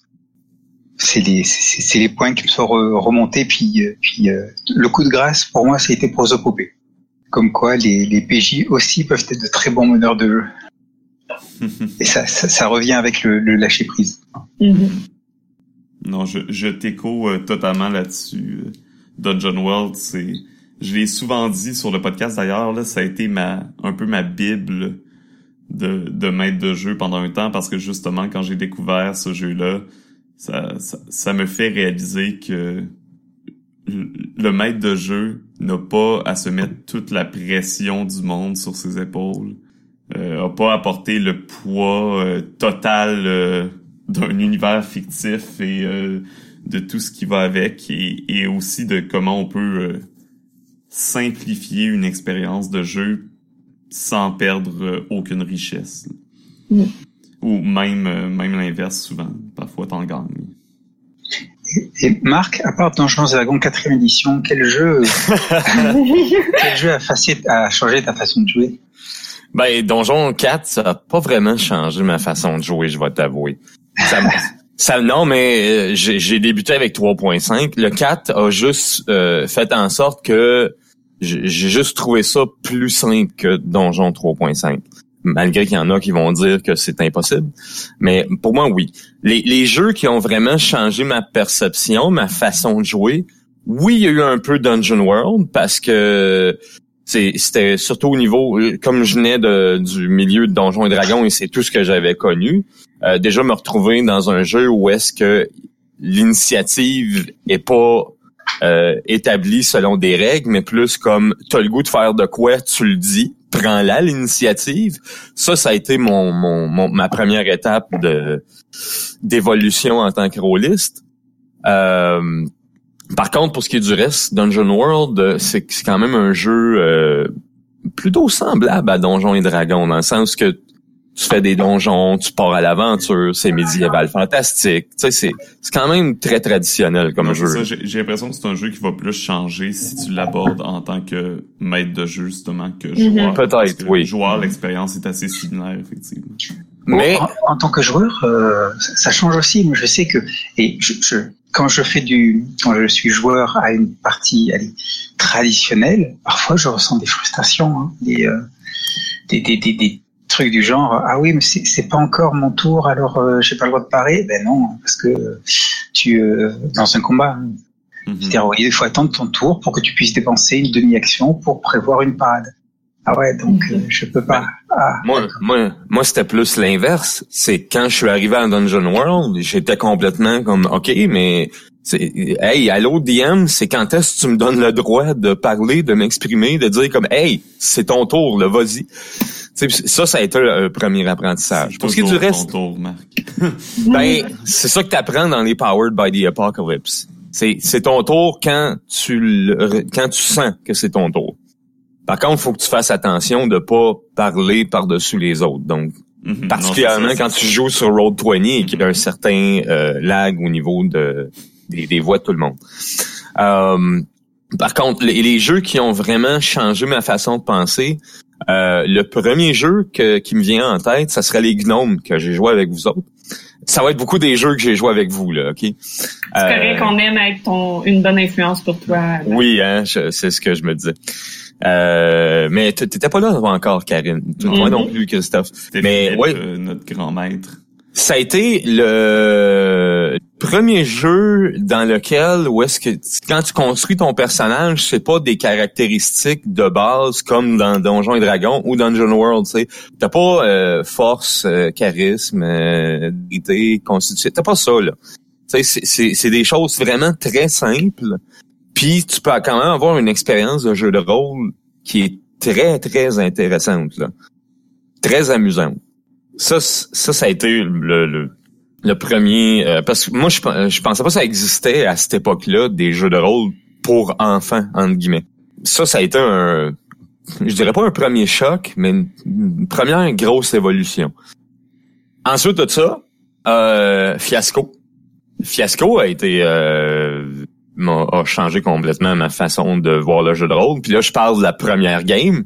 C'est parce que oui, c'est pas toujours des réussites qui font en sorte que tu évolues, c'est des échecs. Bien souvent, parce que euh, je, je- moi, je, encore là, je connaissais pas ça. Moi, un jeu où est-ce que euh, tu, où est-ce qu'il y avait pas de, tu n'avais pas vraiment de fiche de personnage, que tout ce qui, ce qui était euh, joué, c'était jouer une scène et non pas comme euh, ça, ça a été un autre apprentissage. Ouais, c'est ça. En une partie, on t'a enlevé ton maître de jeu, ta fiche de personnage, tes dés. Oui. Oui. Oui, hey, c'était euh, puis tu peux quand même avoir quelque chose d'intéressant quand tu quand tu t'y mets là, mais euh, pour ça ça ça m'a pris euh, euh, hashtag un échec. Mais aussi par la suite, je te dirais les il y a eu Call of Cthulhu que j'ai joué avec Karine Mhm. Que ça, ça m'a vraiment fait du bien, puis ça m'a redonné le goût même de DMA parce que c'était un système qui était intéressant, complet et très facile. Oui, ça a changé ma façon de jouer parce que jouer un chat, c'est pas la même chose que jouer un humain. Et ça, ça te permet d'apporter une, autre perception dans le jeu qui est, qui est différente puis que tu retrouves pas ailleurs.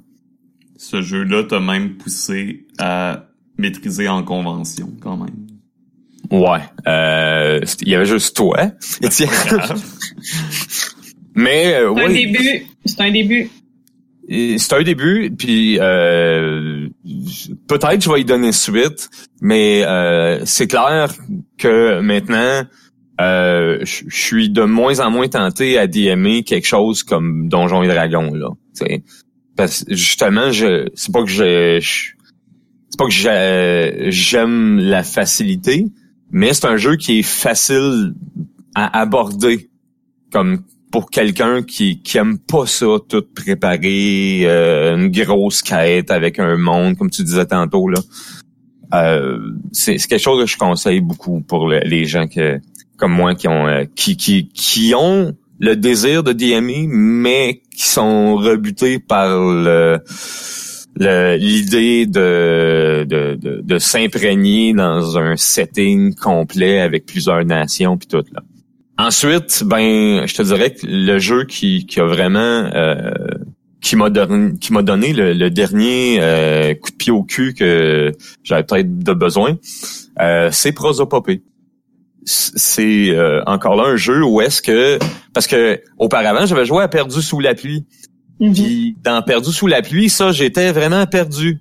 Euh, que ça soit sous la pluie ou dans le petit magasin euh, par après, là, peu importe, ça, j'étais perdu, puis j'étais comme Ah non, tu me demandes d'être MJ en même temps que joueur, puis je suis comme Non. Puis j'ai j'ai eu au, au niveau de prosopopée, ça a été l'effet complètement inverse. J'ai j'ai senti une certaine liberté que j'aurais peut-être eu besoin avant de jouer à Perdu sous la pluie si je rejouais à Perdu sous la pluie, présentement, je, je serais bon, je dis ça comme ça, là, mais je serais peut-être pas aussi perdu que je l'étais. Parce que j'ai eu une expérience beaucoup plus positive qui m'a qui, m'a fait évoluer en tant que joueur, je pense. Ben, en tout cas, c'est l'impression que j'en ai, là. Mm-hmm. Mais euh, tu sais, on te veut, veut pas, tu joues souvent avec nous. Je pense que, je pense que je pense que justement on le voit cette évolution là, là tu prends pas mal plus ta place que tu le faisais au départ, ce qui est, ce qui est totalement positif. Ouais, puis euh, ça m'a même aidé dans un jeu comme Donjons et Dragons, par exemple, parce qu'après ça, euh, j'hésitais pas à prendre l'initiative, même dans Donjon 3.5, parce que je sais que si je la prends, surtout dans des moments où est-ce qu'il faut faire du roleplay, ça va apporter au jeu. Mm-hmm. Ça va être, ça va, ça va donner le goût aux autres joueurs de faire pareil, de de pas juste comme dire euh, oh c'est à mon tour de parler ok ben je vais rouler un dé de diplomatie tu sais. C'est pas mal ça vous pouvez enchaîner. Philippe toi quel jeu a changé ta façon de jouer? Ma façon de jouer oh ben c'est parce que j'ai tellement changé de jeu souvent que... on, on, comprend Philippe. Faut, mais faut cibler faut cibler. Mais euh, non en fait euh, je pense euh, ce qui le, plus gros euh, impact, euh, c'est surtout quand on a commencé avec, euh, j'ai fait Dungeon World avec ChatIDM.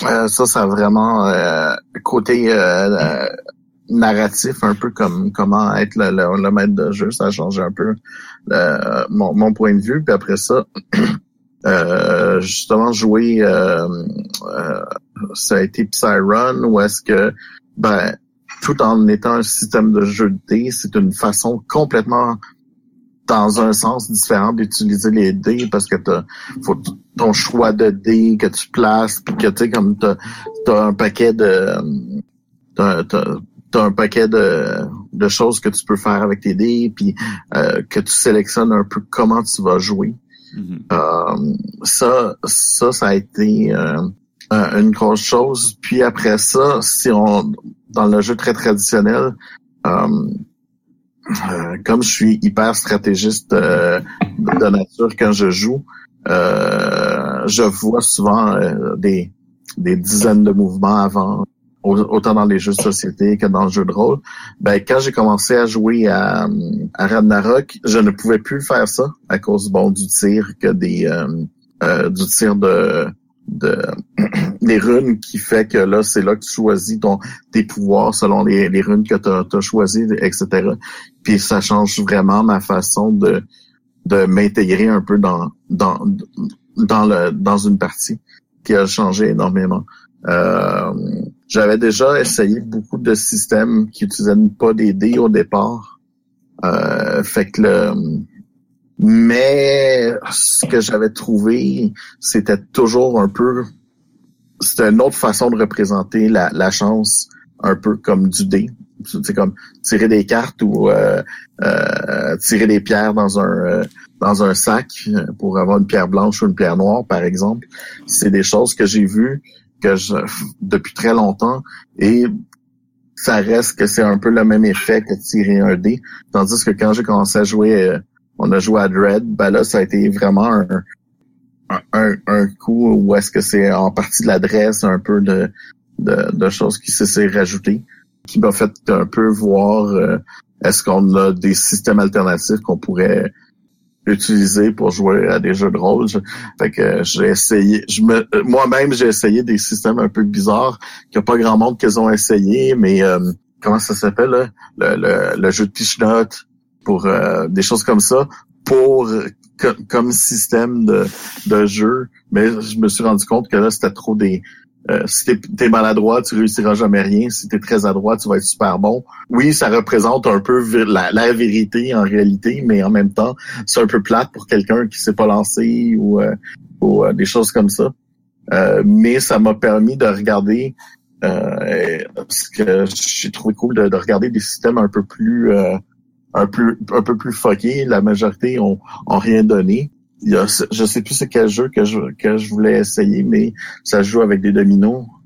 Euh, il y en a deux ou trois que j'ai entendu parler qui ont qui utilisent des dominos de différentes façons. Il y a euh, le jeu français, j'oublie son nom. Christophe, tu peux. Est-ce que tu sais? Christophe, c'est notre référence française. Ouais. Qui est Notre français de service. Qui joue Oui. sur, sur, avec des dominos sur une carte. Un quick start récent, oui. En fait, il y avait eu un premier jeu, euh, je crois que c'était euh, Par-delà la frontière ou aux frontières, un truc comme Ouais, ça. oui, c'est ça. Et ça. euh, qui, qui parle de, de jeunes qui vont se, se tester eux-mêmes dans une expédition par-delà la frontière de l'Empire. Et là, le jeu dont on parle là se passe dans l'Empire. En fait, c'est une intrigue et manipulation Mhm. à la cour, ce genre de choses. Et joue avec des dominos, mais j'ai j'ai plus le J'ai plus le nom non plus, j'ai complètement oublié. C'est euh, ah, mais c'est ça, j'essaie d'y penser. Euh, Il y a ce jeu-là qui utilise les dominos avec les faces, etc. Mhm. Euh, J'ai vu un autre jeu qui, euh, qui utilisait les, dominos en plaçant les dominos de façon en les plaçant un peu comme si tu faisais tu sais, des, des tombées de dominos, là, des, des, des euh, allées de, de dominos, qu'il faut que tu tu réussisses à pousser les dominos d'un sens pour, pour, le toit, puis le, le de jeu dans l'autre sens. Puis c'était c'était un peu compliqué. C'est ça faisait des games très longues parce que c'était de placer ça te placer deux trois dominos dans tes actions. Euh, puis c'est tes actions, tu les réussissais juste. En fait, tu réussissais pas, mais tu tu pensais que tu allais réussir ou tu, tu plaçais tes dominos en disant ok si juste ça ça marche euh, je vais faire ça sinon ça va être ça qui va faire. Puis tu plaçais comme cinq ou six, tu faisais cinq ou six actions d'avance.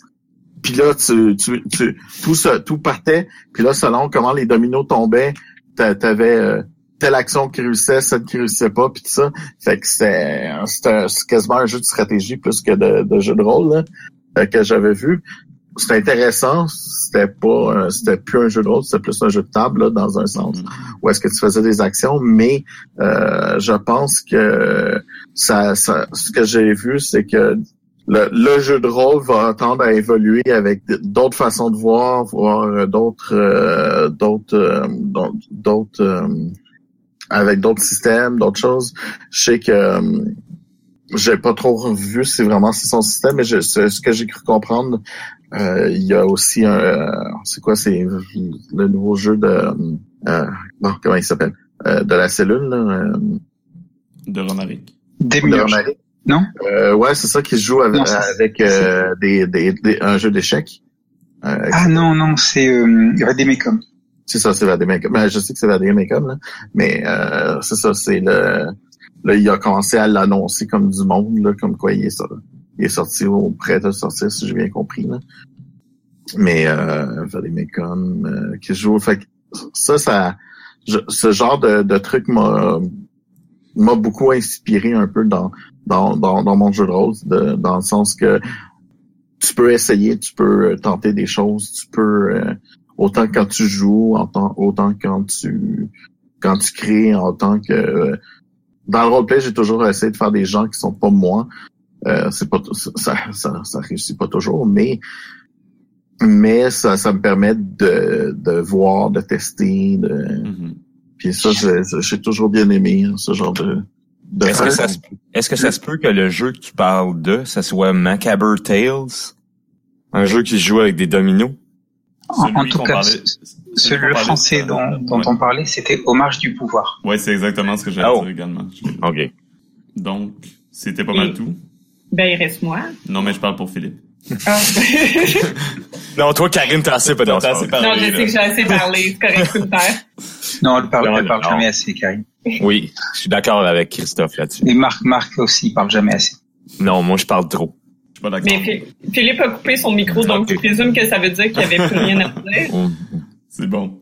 Donc, euh, toi, c'est quoi les jeux, Karine, qui ont changé, euh, qui Euh, ont changé en tant que ben, deux phrases avant de dire les jeux qui ont changé. La première, c'est que euh, moi, c'est surtout des joueurs qui changent ma façon de jouer. Mhm. C'est pas tant le jeu que je joue, mais les gens avec qui que je joue que je trouve qui changent comment je joue. Euh, mais je vais quand même nommer des jeux. La deuxième, c'est que j'ai sélectionné ces jeux-là, mais c'est une c'est un continuum. Fait que c'est des points que j'ai pris dans mon continuum, mais ça a été entrecoupé de plusieurs jeux autres. Euh, Puis c'est juste important de garder ça en tête, parce que je trouve ça difficile de, de, choisir des jeux. Je dirais que le premier jeu qui a commencé à faire un changement chez moi en tant que joueur, j'en avais déjà parlé, c'est Exalted. Euh, surtout la mécanique de narration qui est impliquée dans le jeu. Dans le sens que euh, dans le jeu, tu as des, des bonus si tu es capable de décrire ce que tu fais et pas juste nommer l'action que tu fais. Donc ça, ça a été un premier chiffre pour moi de passer de quelque chose de beaucoup plus mécanique à quelque chose de plus narratif. Euh, ensuite, un autre jeu qui a eu, euh, en fait, je suis même plus sûre de ma propre chronologie d'histoire, euh, mais euh, le deuxième jeu que je dirais qui a eu une grosse influence sur moi, c'est Ars Magica, euh, qui est un jeu que j'aime pas, mais j'ai joué quand même un certain temps. Et euh, il y a une mécanique dans le système qui est la première fois que j'ai euh, entendu parler du système. Euh, eux, ils appellent ça des grogs. je sais pas si ça porte un autre nom dans d'autres jeux, mais essentiellement que quand il y a des scènes, les autres joueurs jouent d'autres personnages dans la scène. Donc, tu oui, ton personnage principal, mais tu joues également plusieurs autres personnages et tu passes ton temps à changer. et ça a été une des premières expériences que j'ai eues de justement shifter de différents personnages, puis de, de comme me faufiler dans des scènes pour jouer quelqu'un de totalement autre, euh, pour jouer un rôle plus de support à, au personnage principal d'un autre joueur. ça crée une dynamique intéressante euh, et aussi d'apprendre à un peu laisser le contrôle dans le sens que euh, quand quelqu'un fait un NPC puis que c'est pas toi qui le fais, ou c'est pas le DM qui le fait nécessairement, donc tu peux pas prévoir comment ça va être joué, ben c'est un peu une boîte à surprise. Puis des fois l'interaction avec l'autre, c'est pas exactement ça que tu avais prévu, mais de comment rouler avec ça plutôt que de devenir hostile puis faire non, c'est pas comme ça que je veux que ça se passe. Puis comment faire OK, mais comment je peux twister mon personnage puis comment ça peut faire du sens si ça se passe comme ça? Euh, il y a eu par la suite euh, Guard euh, qui euh, a été une des premières fois que mécaniquement euh, la motivation du personnage, ses objectifs étaient que que moi j'ai découvert là, que c'était vraiment dans la mécanique, c'était mis en place. Ça, ça m'a aidé un peu à changer ma perspective, puis ça m'a aidé à développer les personnages que je fais en être plus complexes et plus complets et moins juste euh, j'ai des stats puis je tape sur l'autre personne, mais comme vraiment, c'est quoi mon but, c'est quoi que je veux obtenir? Puis de vraiment l'intégrer dans la mécanique, ça a aidé ça.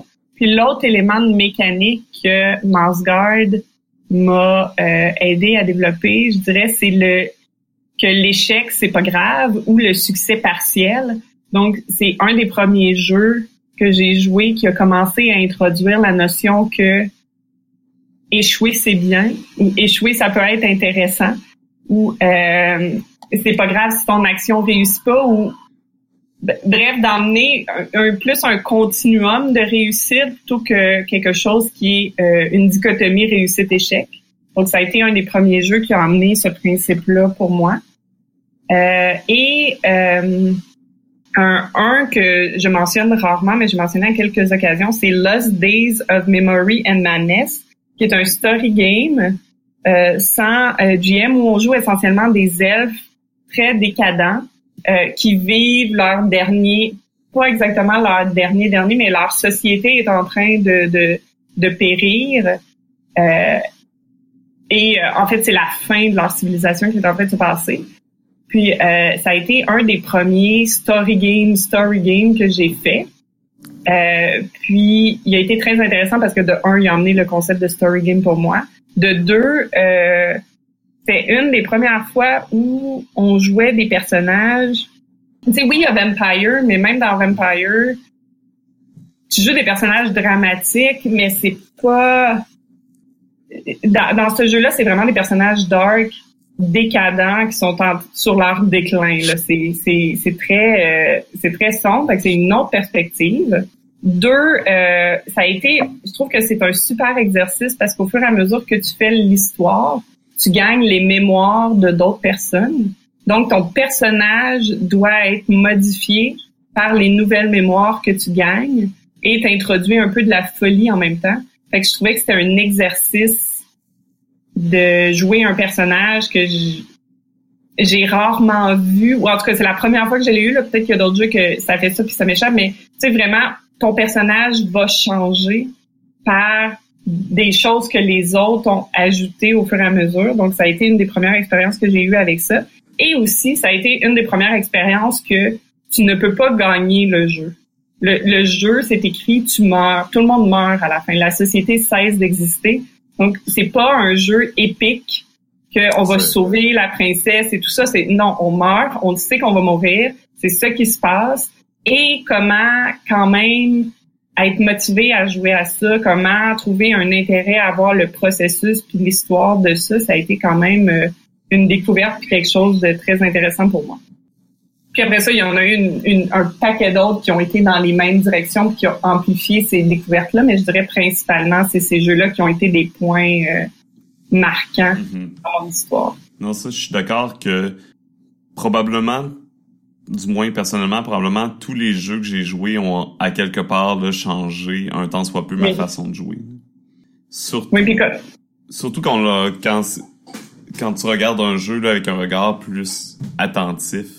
Mm Oui, puis quand tu regardes, que tu lis vraiment, puis que tu regardes la mécanique, puis tu essaies de voir tout son potentiel, tu en apprends beaucoup plus comme, comme je l'ai mentionné, oui, ces jeux-là ont eu de l'impact, mais je dirais, il y a, c'est beaucoup des joueurs, moi, qui m'ont influencé. Que je me suis assis à une table, et j'ai vu quelqu'un, le jeu soutenait la mécanique, mais j'ai vu quelqu'un que, ah, il fait pas juste comme dire qu'est-ce qu'il fait, il décrit ses actions. C'est bien le fun. Si j'essayais de faire pareil, ben, ah, mon Dieu, son personnage, il veut pas juste être beau et épique et réussir tout le temps. Non, non, il, il, il, introduit lui-même du conflit dans son propre personnage. Mais c'est bien intéressant, je veux essayer de faire ça. Ou euh, ah, telle personne, elle incarne son personnage comme sous cet aspect-là, elle parle au jeu au lieu de parler à la troisième personne. Elle, elle, change sa voix, elle est dans une immersion différente que, ce que moi je connais. OK, je vais essayer de faire ça.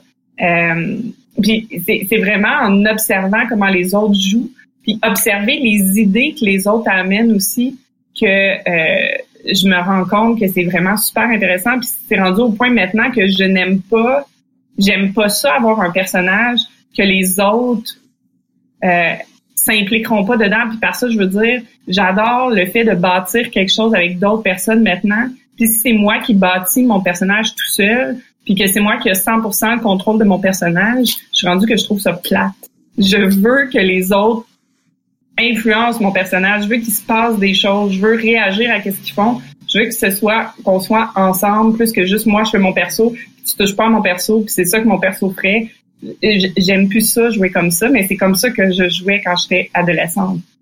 Mm-hmm. Fait que je trouve ça. Euh, Donc un jeu comme Psyrun, ça t'a influencé beaucoup? Oui, oui. Parce que justement, t'as pas le contrôle. Tu sais, même si moi je sais, ok, mais je veux que ça soit ça l'enquête puis qu'il se passe telle chose. Si une autre personne arrive puis dit, ah mais non, mais c'est des aliens finalement, ben là, faut tu y ailles qu'il y a des aliens qui existent maintenant puis que tu bâtisses avec ça. Fait que oui, c'est ça a eu une influence. C'est juste, Siren, je l'ai pas nommé parce que un, j'en parle way trop souvent. de, deux, euh, c'est pas le premier qui m'a fait découvrir ça. Ah, c'est quoi le premier qui t'a fait découvrir ça dans ce cas-là? Euh, euh, un peu Ars Magica avec les grogs. Puis ça a continué un peu avec Guard parce que il y a des complications qui sont introduites quand tu réussis pas complètement, donc il y a des éléments qui sont emmenés. Hmm. Euh, puis je dirais euh, Lost Days of Memories and Madness, que c'était vraiment un story game, un des premiers que j'ai fait, que j'ai vraiment expérimenté ça, puis ça a été euh, c'est comme tu dis, c'est, c'est comme une progression. Oui, c'est ça. C'est, j'ai, un jeu te fait découvrir quelque chose, puis là, tu essaies d'autres jeux qui ont des mécaniques ou des choses similaires, puis là, ça bâtit par-dessus, fait que c'est un tout. C'est quoi le premier jeu qui vous a poussé à voir plus loin que, par exemple, Donjon Dragon ou les jeux que vous, vous regardiez au début, qui vous ont rendu, parce qu'on veut pas, on est tous curieux de nouveaux jeux de rôle sur le podcast. Fait quel jeu qui a, qui a réveillé cette curiosité? Sens. Pour ma part, c'est Sens. C'est vrai que j'en ai pas parlé, mais euh, c'est le jeu qui m'a qui m'a un petit peu ouvert les portes de l'alternatif. Vu que à la base, c'est un jeu plutôt traditionnel. Hein. On a bien un meneur de jeu, on a bien des joueurs qui incarnent leur propre personnage, et en plus, il pousse le, le traditionnel à dire que le meneur de jeu est censé être un despote. Et c'est, c'est, mais c'est dans le jeu, ça, ça, ça, a du sens dans le jeu qu'il, qu'il le fasse comme ça. Vu que le, une des grosses thématiques du jeu, c'est le déterminisme. Hmm. Euh, mais à partir de là, en m'intéressant à Sens, ça m'a permis de m'intéresser à la cellule, et en m'intéressant à la cellule, ça m'a permis de m'intéresser aux jeux alternatifs, et donc des jeux que j'avais vus euh, du coin de l'œil comme euh, Apocalypse World et compagnie, eh ben, j'ai posé un regard nouveau en disant tiens, on peut peut-être faire les choses autrement, peut-être voir les choses autrement. Et euh, donc euh, c'est vrai que je n'avais pas mentionné dans les jeux qui ont forcé ma façon, qui ont changé ma façon de jouer parce qu'il n'a pas changé ma façon de jouer en, lui-même, mais il m'a mené à des jeux qui ont fait changer ma façon de jouer. Mm-hmm. Marc, euh, quel jeu que tu as l'impression que poussé ta curiosité? La curiosité. Euh, au-dessus, moi, une des choses que j'aimais le plus bizarrement de Donjons et Dragons, c'était le setting de Forgotten Realms. J'ai pas touché ni à Greyhawk, j'ai, j'ai touché un peu à Dark Sun. Fait que, je dirais un jeu qui m'a euh, qui m'a rendu aussi curieux, aussi passionné par son monde, mais qui était quand même assez différent en lui-même au niveau de sa mécanique pour euh, susciter une curiosité aussi euh, aussi grande que, que Forgotten Realms, ça serait Numenera. Puis je vais t'avouer franchement, euh, si j'avais à conseiller un jeu parmi ma gang de, de mon, mon ancienne gang de Donjons et Dragons, là, que je lui dirais j'ai vraiment j'aurais vraiment le goût d'essayer ce jeu-là avec vous autres, ça serait Numenera. Mm-hmm. Mais as-tu l'impression que c'est ce jeu-là qui t'a poussé à vouloir comme découvrir d'autres jeux? Hmm, non, puis je pense pas que ça serait un jeu en particulier. Je pense que c'est plus vous autres. Ouais, c'est ça. J'avais peut-être le plus le, podcast en général. ouais, ouais, ouais, ouais. Ouais. Mais ouais. Ouais, c'est vous autres, c'est les aventureux. Écoutez les aventureux. On a plusieurs épisodes avec plusieurs jeux. Euh, allez-y. Mais de, de, dire de nous écouter à des gens qui sont en train de nous écouter, je trouve que c'est un peu comme Funimation qui dit You should be watching quand t'es déjà en train d'écouter l'anime. Moi, ça m'énerve tout le temps. Ouais, mais on a plein de parties d'enregistrer, euh, comme si vous Ah, ok, euh, ok, ok. Tu diversifies l'écoute que vous faites de nous. D'accord. On a, il y, a des gens qui m'ont communiqué puis qui m'ont dit que ils nous ont écoutés puis par exemple quelqu'un que je connais qui est passé de Donjon Dragon à Dungeon World et maintenant qui ne joue que par Dungeon World. Oh, victoire. Ben, pas de ouais. jour que personne, mais disons que il, quand il introduit des gens au jeu de rôle, il fait souvent des parties publiques, etc. Ben, il présente Dungeon World souvent au lieu de présenter Donjon Dragon. Un bon choix, m'a t'avoué. C'est, c'est, pour, pour l'avoir fait avec des jeunes cet été, c'est beaucoup plus facile d'introduire des gens à Dungeon World qu'à Donjon Dragon. Mm. Moi, je dirais que mon jeu qui m'a ouvert la porte à ça, il y avait déjà un, un début de de tâtonnage de la porte qui était présent parce que quand je suis allée à PAX East pour la première fois. Euh, mais je dirais c'est Inspector, qui est euh, un des premiers jeux vraiment complètement différents que j'ai essayé. Puis honnêtement, je me rappelle ma game de Inspector avec Games on Demand à PAX. Euh, je me trouvais tellement pas bonne avec des story games que je me disais, je pense, c'est pas pour moi. Euh, je pense que c'est un essai, mais je pense pas que c'est pour moi. Mais j'ai trouvé ça intéressant. C'est là que j'ai commencé à, faire, mais il y a l'air d'avoir plein de choses dans cet univers que je ne connais pas.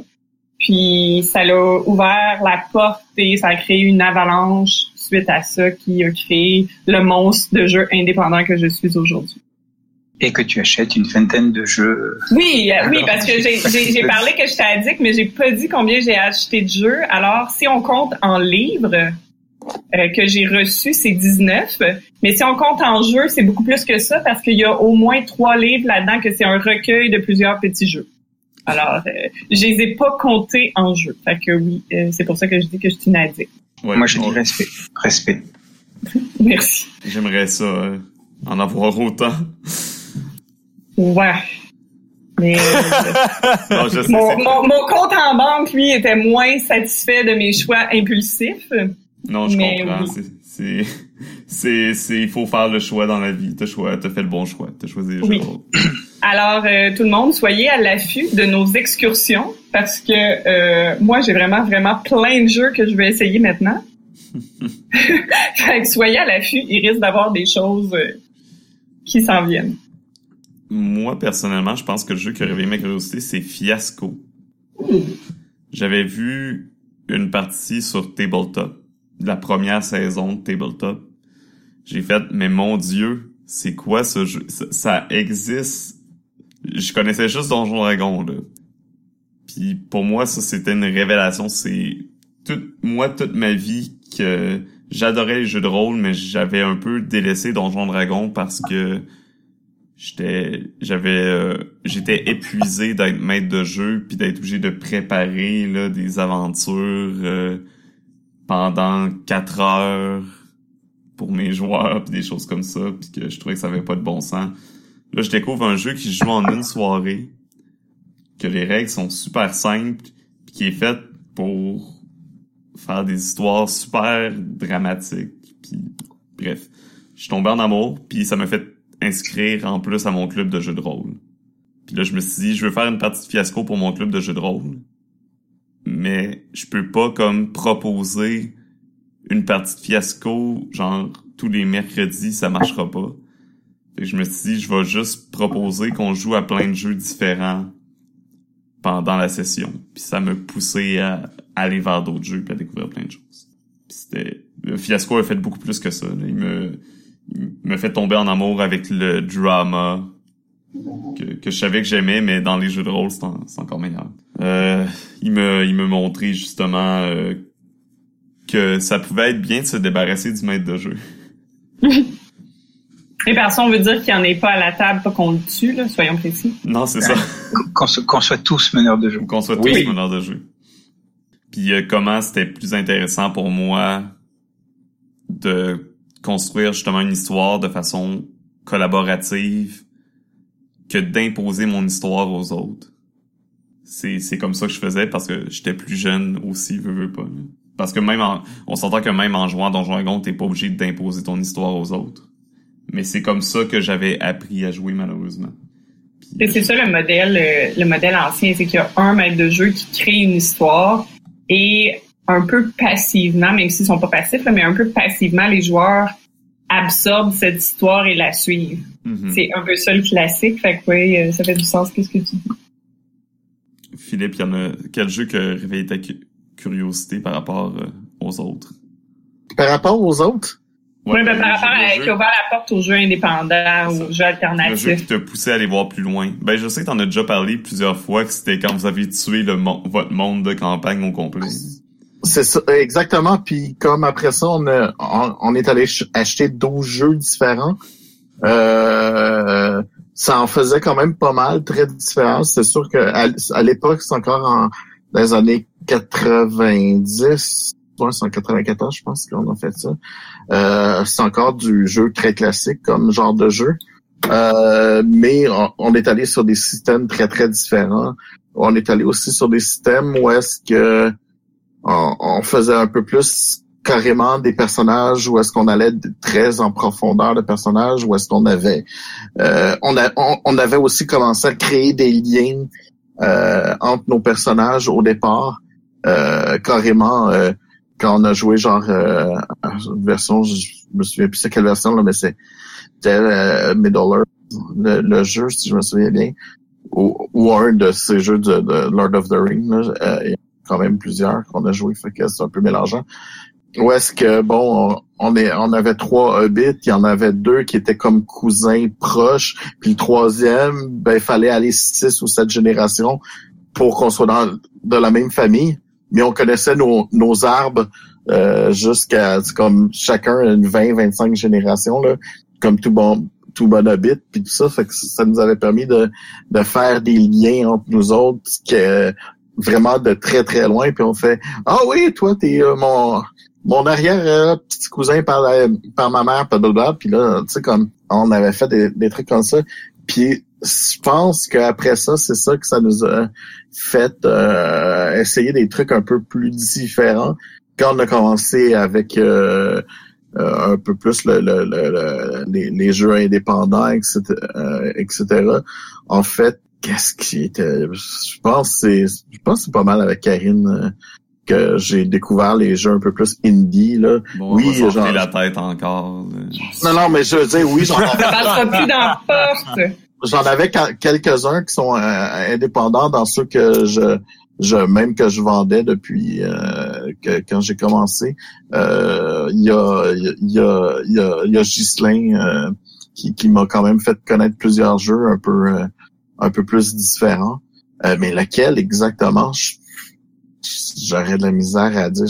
C'est vraiment, euh, c'est vraiment quand on a fait notre split qu'on a mm-hmm. commencé à essayer plein de jeux. Puis l'idée c'était d'essayer plus de jeux possibles. Fait que ça fait longtemps que moi j'aime essayer des nouveaux jeux, euh, qu'ils soient indépendants ou pas, qu'ils soient de type classique ou pas, mais que ce soit pas toujours euh, pas toujours donjon. je veux dire. J'aime bien donjon, mais c'est c'est bien Maintenant, surtout là, aujourd'hui, le, le marché est tellement énorme. Il y a tellement de nouveaux mm-hmm. jeux qui sortent constamment. Ben, tu sais, même des années 90, on en a acheté 12, là, mais il y en avait plein pareils qu'on aurait pu euh, mm-hmm. choisir, etc. Oui, on est allé chercher, chacun on est allé chercher un gros jeu qui avait beaucoup, beaucoup de, de livres, des choses comme ça. Fait que, par exemple, moi, j'étais allé chercher GURPS, il y en a un qui est allé euh, euh, chercher toute la série d'Aliens, puis il y en a un qui est tombé sur World of Darkness. Euh, ce qui nous a fait commencer à jouer. On a même commencé à jouer live après, avant le premier Manzai. Puis on a toujours aussi fait des choses où est-ce que nous autres, on a toujours été très très roleplay. je veux dire, on fait une game de donjon super classique. À un moment donné, qui commence dans l'auberge, ben euh, on, a fait le souper d'auberge carrément euh, pour, pour commencer notre soirée. Puis ben, après ça, on jouait, on continuait à manger dans le hors de l'auberge, mais je veux dire, nous autres, on était physiquement, nous, on était comme si on était à l'auberge, mais on a fait la même affaire pour le, World of Darkness, où est-ce qu'à un moment donné, on a, chacun jouait soit un, clan de vampires, soit soit d'autres choses, parce qu'on avait comme trois tablés en même temps. Fait que t'avais une tablée de garou, une tablée de en fait une tablée mix un peu, euh, une tablée de vampires, une tablée, puis chacun, on, avait fait des repas spécialisés selon euh, la, la, la, race et le clan, etc. Là. Euh, parce que bon, on s'est dit vampire, on voudra pas faire juste du boudin là. Ça aurait été un peu bizarre là, mais mais tu sais, on avait vraiment des, des repas adaptés à, à ce qu'on en français. Tu sais, il y, en a un qui joue un rate il euh, y, avait un, un, repas où toute sa bouffe était très, soit ça ça faisait penser à de la terre ou soit ça faisait c'était des trucs translucides euh, un peu radioactifs qui, qui brillaient dans le noir là. Euh, il y, en a d'autres aussi. Vous, ça vous tente d'essayer. Je vous dis pas c'est quel clan, mais c'était des vampires. Il y avait des pâtes, euh, il y avait des pâtes noires euh, à, à, l'encre de pieuvre et la sauce c'est une sauce fromage, mais du fromage orange. Fait que, vous imaginez la couleur de, de, de l'assiette que, que ces gens-là avaient. Euh, il y avait des, des, des les, les, garous euh, avaient des, des morceaux de viande avec euh, l'os dedans pour qu'ils prennent, ils mangeaient avec les avec l'os, mm. des choses comme ça. Tu sais, fait ça nous permettait de faire du roleplay même dans des jeux où est-ce que le monde avait l'impression d'être un peu moins story, puis on faisait des, des, des, des grosses stories, là, puis je veux dire, des games de donjon où est-ce qu'on n'a pas tiré un dé ou pratiquement jamais, on en a fait des centaines, je veux dire. Euh, pour nous, ça a toujours été, euh, on joue à un jeu de rôle, on va faire des rôles. Non, c'est ça. Des fois, c'est juste, ça prend juste comme, euh, comme Marc avait mentionné, ça prend juste le petit coup de pied pour aller voir ailleurs. Là, dans votre cas, vous l'êtes donné vous-même. oui, on s'en est donné en, en, énormément, puis ça, ça a été fun parce que là, comme on a essayé plein de jeux qu'on a vraiment aimé, puis on a essayé aussi des games un peu spéciales. Je veux dire, GURPS, je peux pas dire j'ai super adoré le système, mais la game qu'on a faite, tellement hallucinant parce que c'était euh, c'était c'était comment dire c'était c'est un peu euh, on, le jouait un peu au conseil de que Apocalyptic World puis Dungeon World disent là de créer des des éléments de, des choses comme ça parce que tout le monde ont créé leur leur personnage un soir en même temps mais un peu séparément, parce que on, personne s'est dit qu'est-ce qu'on allait jouer. Puis quand j'ai vu chacun des personnages, il a fallu que j'invente l'histoire avec les personnages que j'ai. Puis là, tu sais, j'ai un homme des cavernes, j'ai des gens de euh, des scientifiques du, du futur, t'as un archéologue de maintenant, t'as des affaires comme ça qui fitent pas ensemble. Mhm. Mais là, il faut que je crée une aventure avec ces gens qui ont été créés pour être dans différentes époques aussi. Euh, bon, c'était assez facile avec les, les, scientifiques du futur de faire une machine à, voyager dans le temps qui, qui, qui va un peu euh, dans toutes les directions, là, comme on dit. Là. Mais euh, mais ça, ça le, le, style de jeu était déjà à l'époque un style de jeu plus moderne, si tu veux, euh, euh, sans qu'on le sache. Là, pour nous, ça a toujours été euh, c'est ça qui est, puis ça devrait être comme ça, puis that's là. Mm-hmm. moi, je pense que un jeu que justement que c'est pas nécessairement le jeu par ses mécaniques, mais c'est la partie en tant que telle. Mais Numenera a fait que j'ai commencé justement à, à, un peu plus construire mes histoires autour des personnages, mes aventures, puis mon jeu autour des, des joueurs que de faire la méthode classique là, de d'avoir son histoire puis de de faire évoluer les joueurs dedans. Puis je pense que maintenant je retournerai pas à l'arrière vraiment. Donc, est-ce qu'on avait d'autres jeux qui avaient euh, influencé euh, ben, oui, il y en a plein. On pourrait être encore ici demain matin à en nommer. Deux qu'on veut mentionner spécifiquement avant de conclure. Est-ce qu'il y en a Non. il y en a certainement plein, mais là il n'y en a pas tout de suite qui me viennent à, non, ça. Il y en a rien qui il y en a pas qui nous viennent en tête. Donc, on a quand même eu une, une bonne conversation. Vous voyez, euh, ça vous a permis également là, aux auditeurs de, de voir un peu les jeux qui ont, qui ont influencé euh, notre passé à chacun. On a tous des historiques très différentes euh, en tant que rôlistes. Mm-hmm. Mais au final, on se retrouve tous un petit peu dans la même... maintenant un peu dans le même style de jeu. Ben ouais. Quelle va être la prochaine révolution la prochaine révolution, je l'attends euh. avec impatience.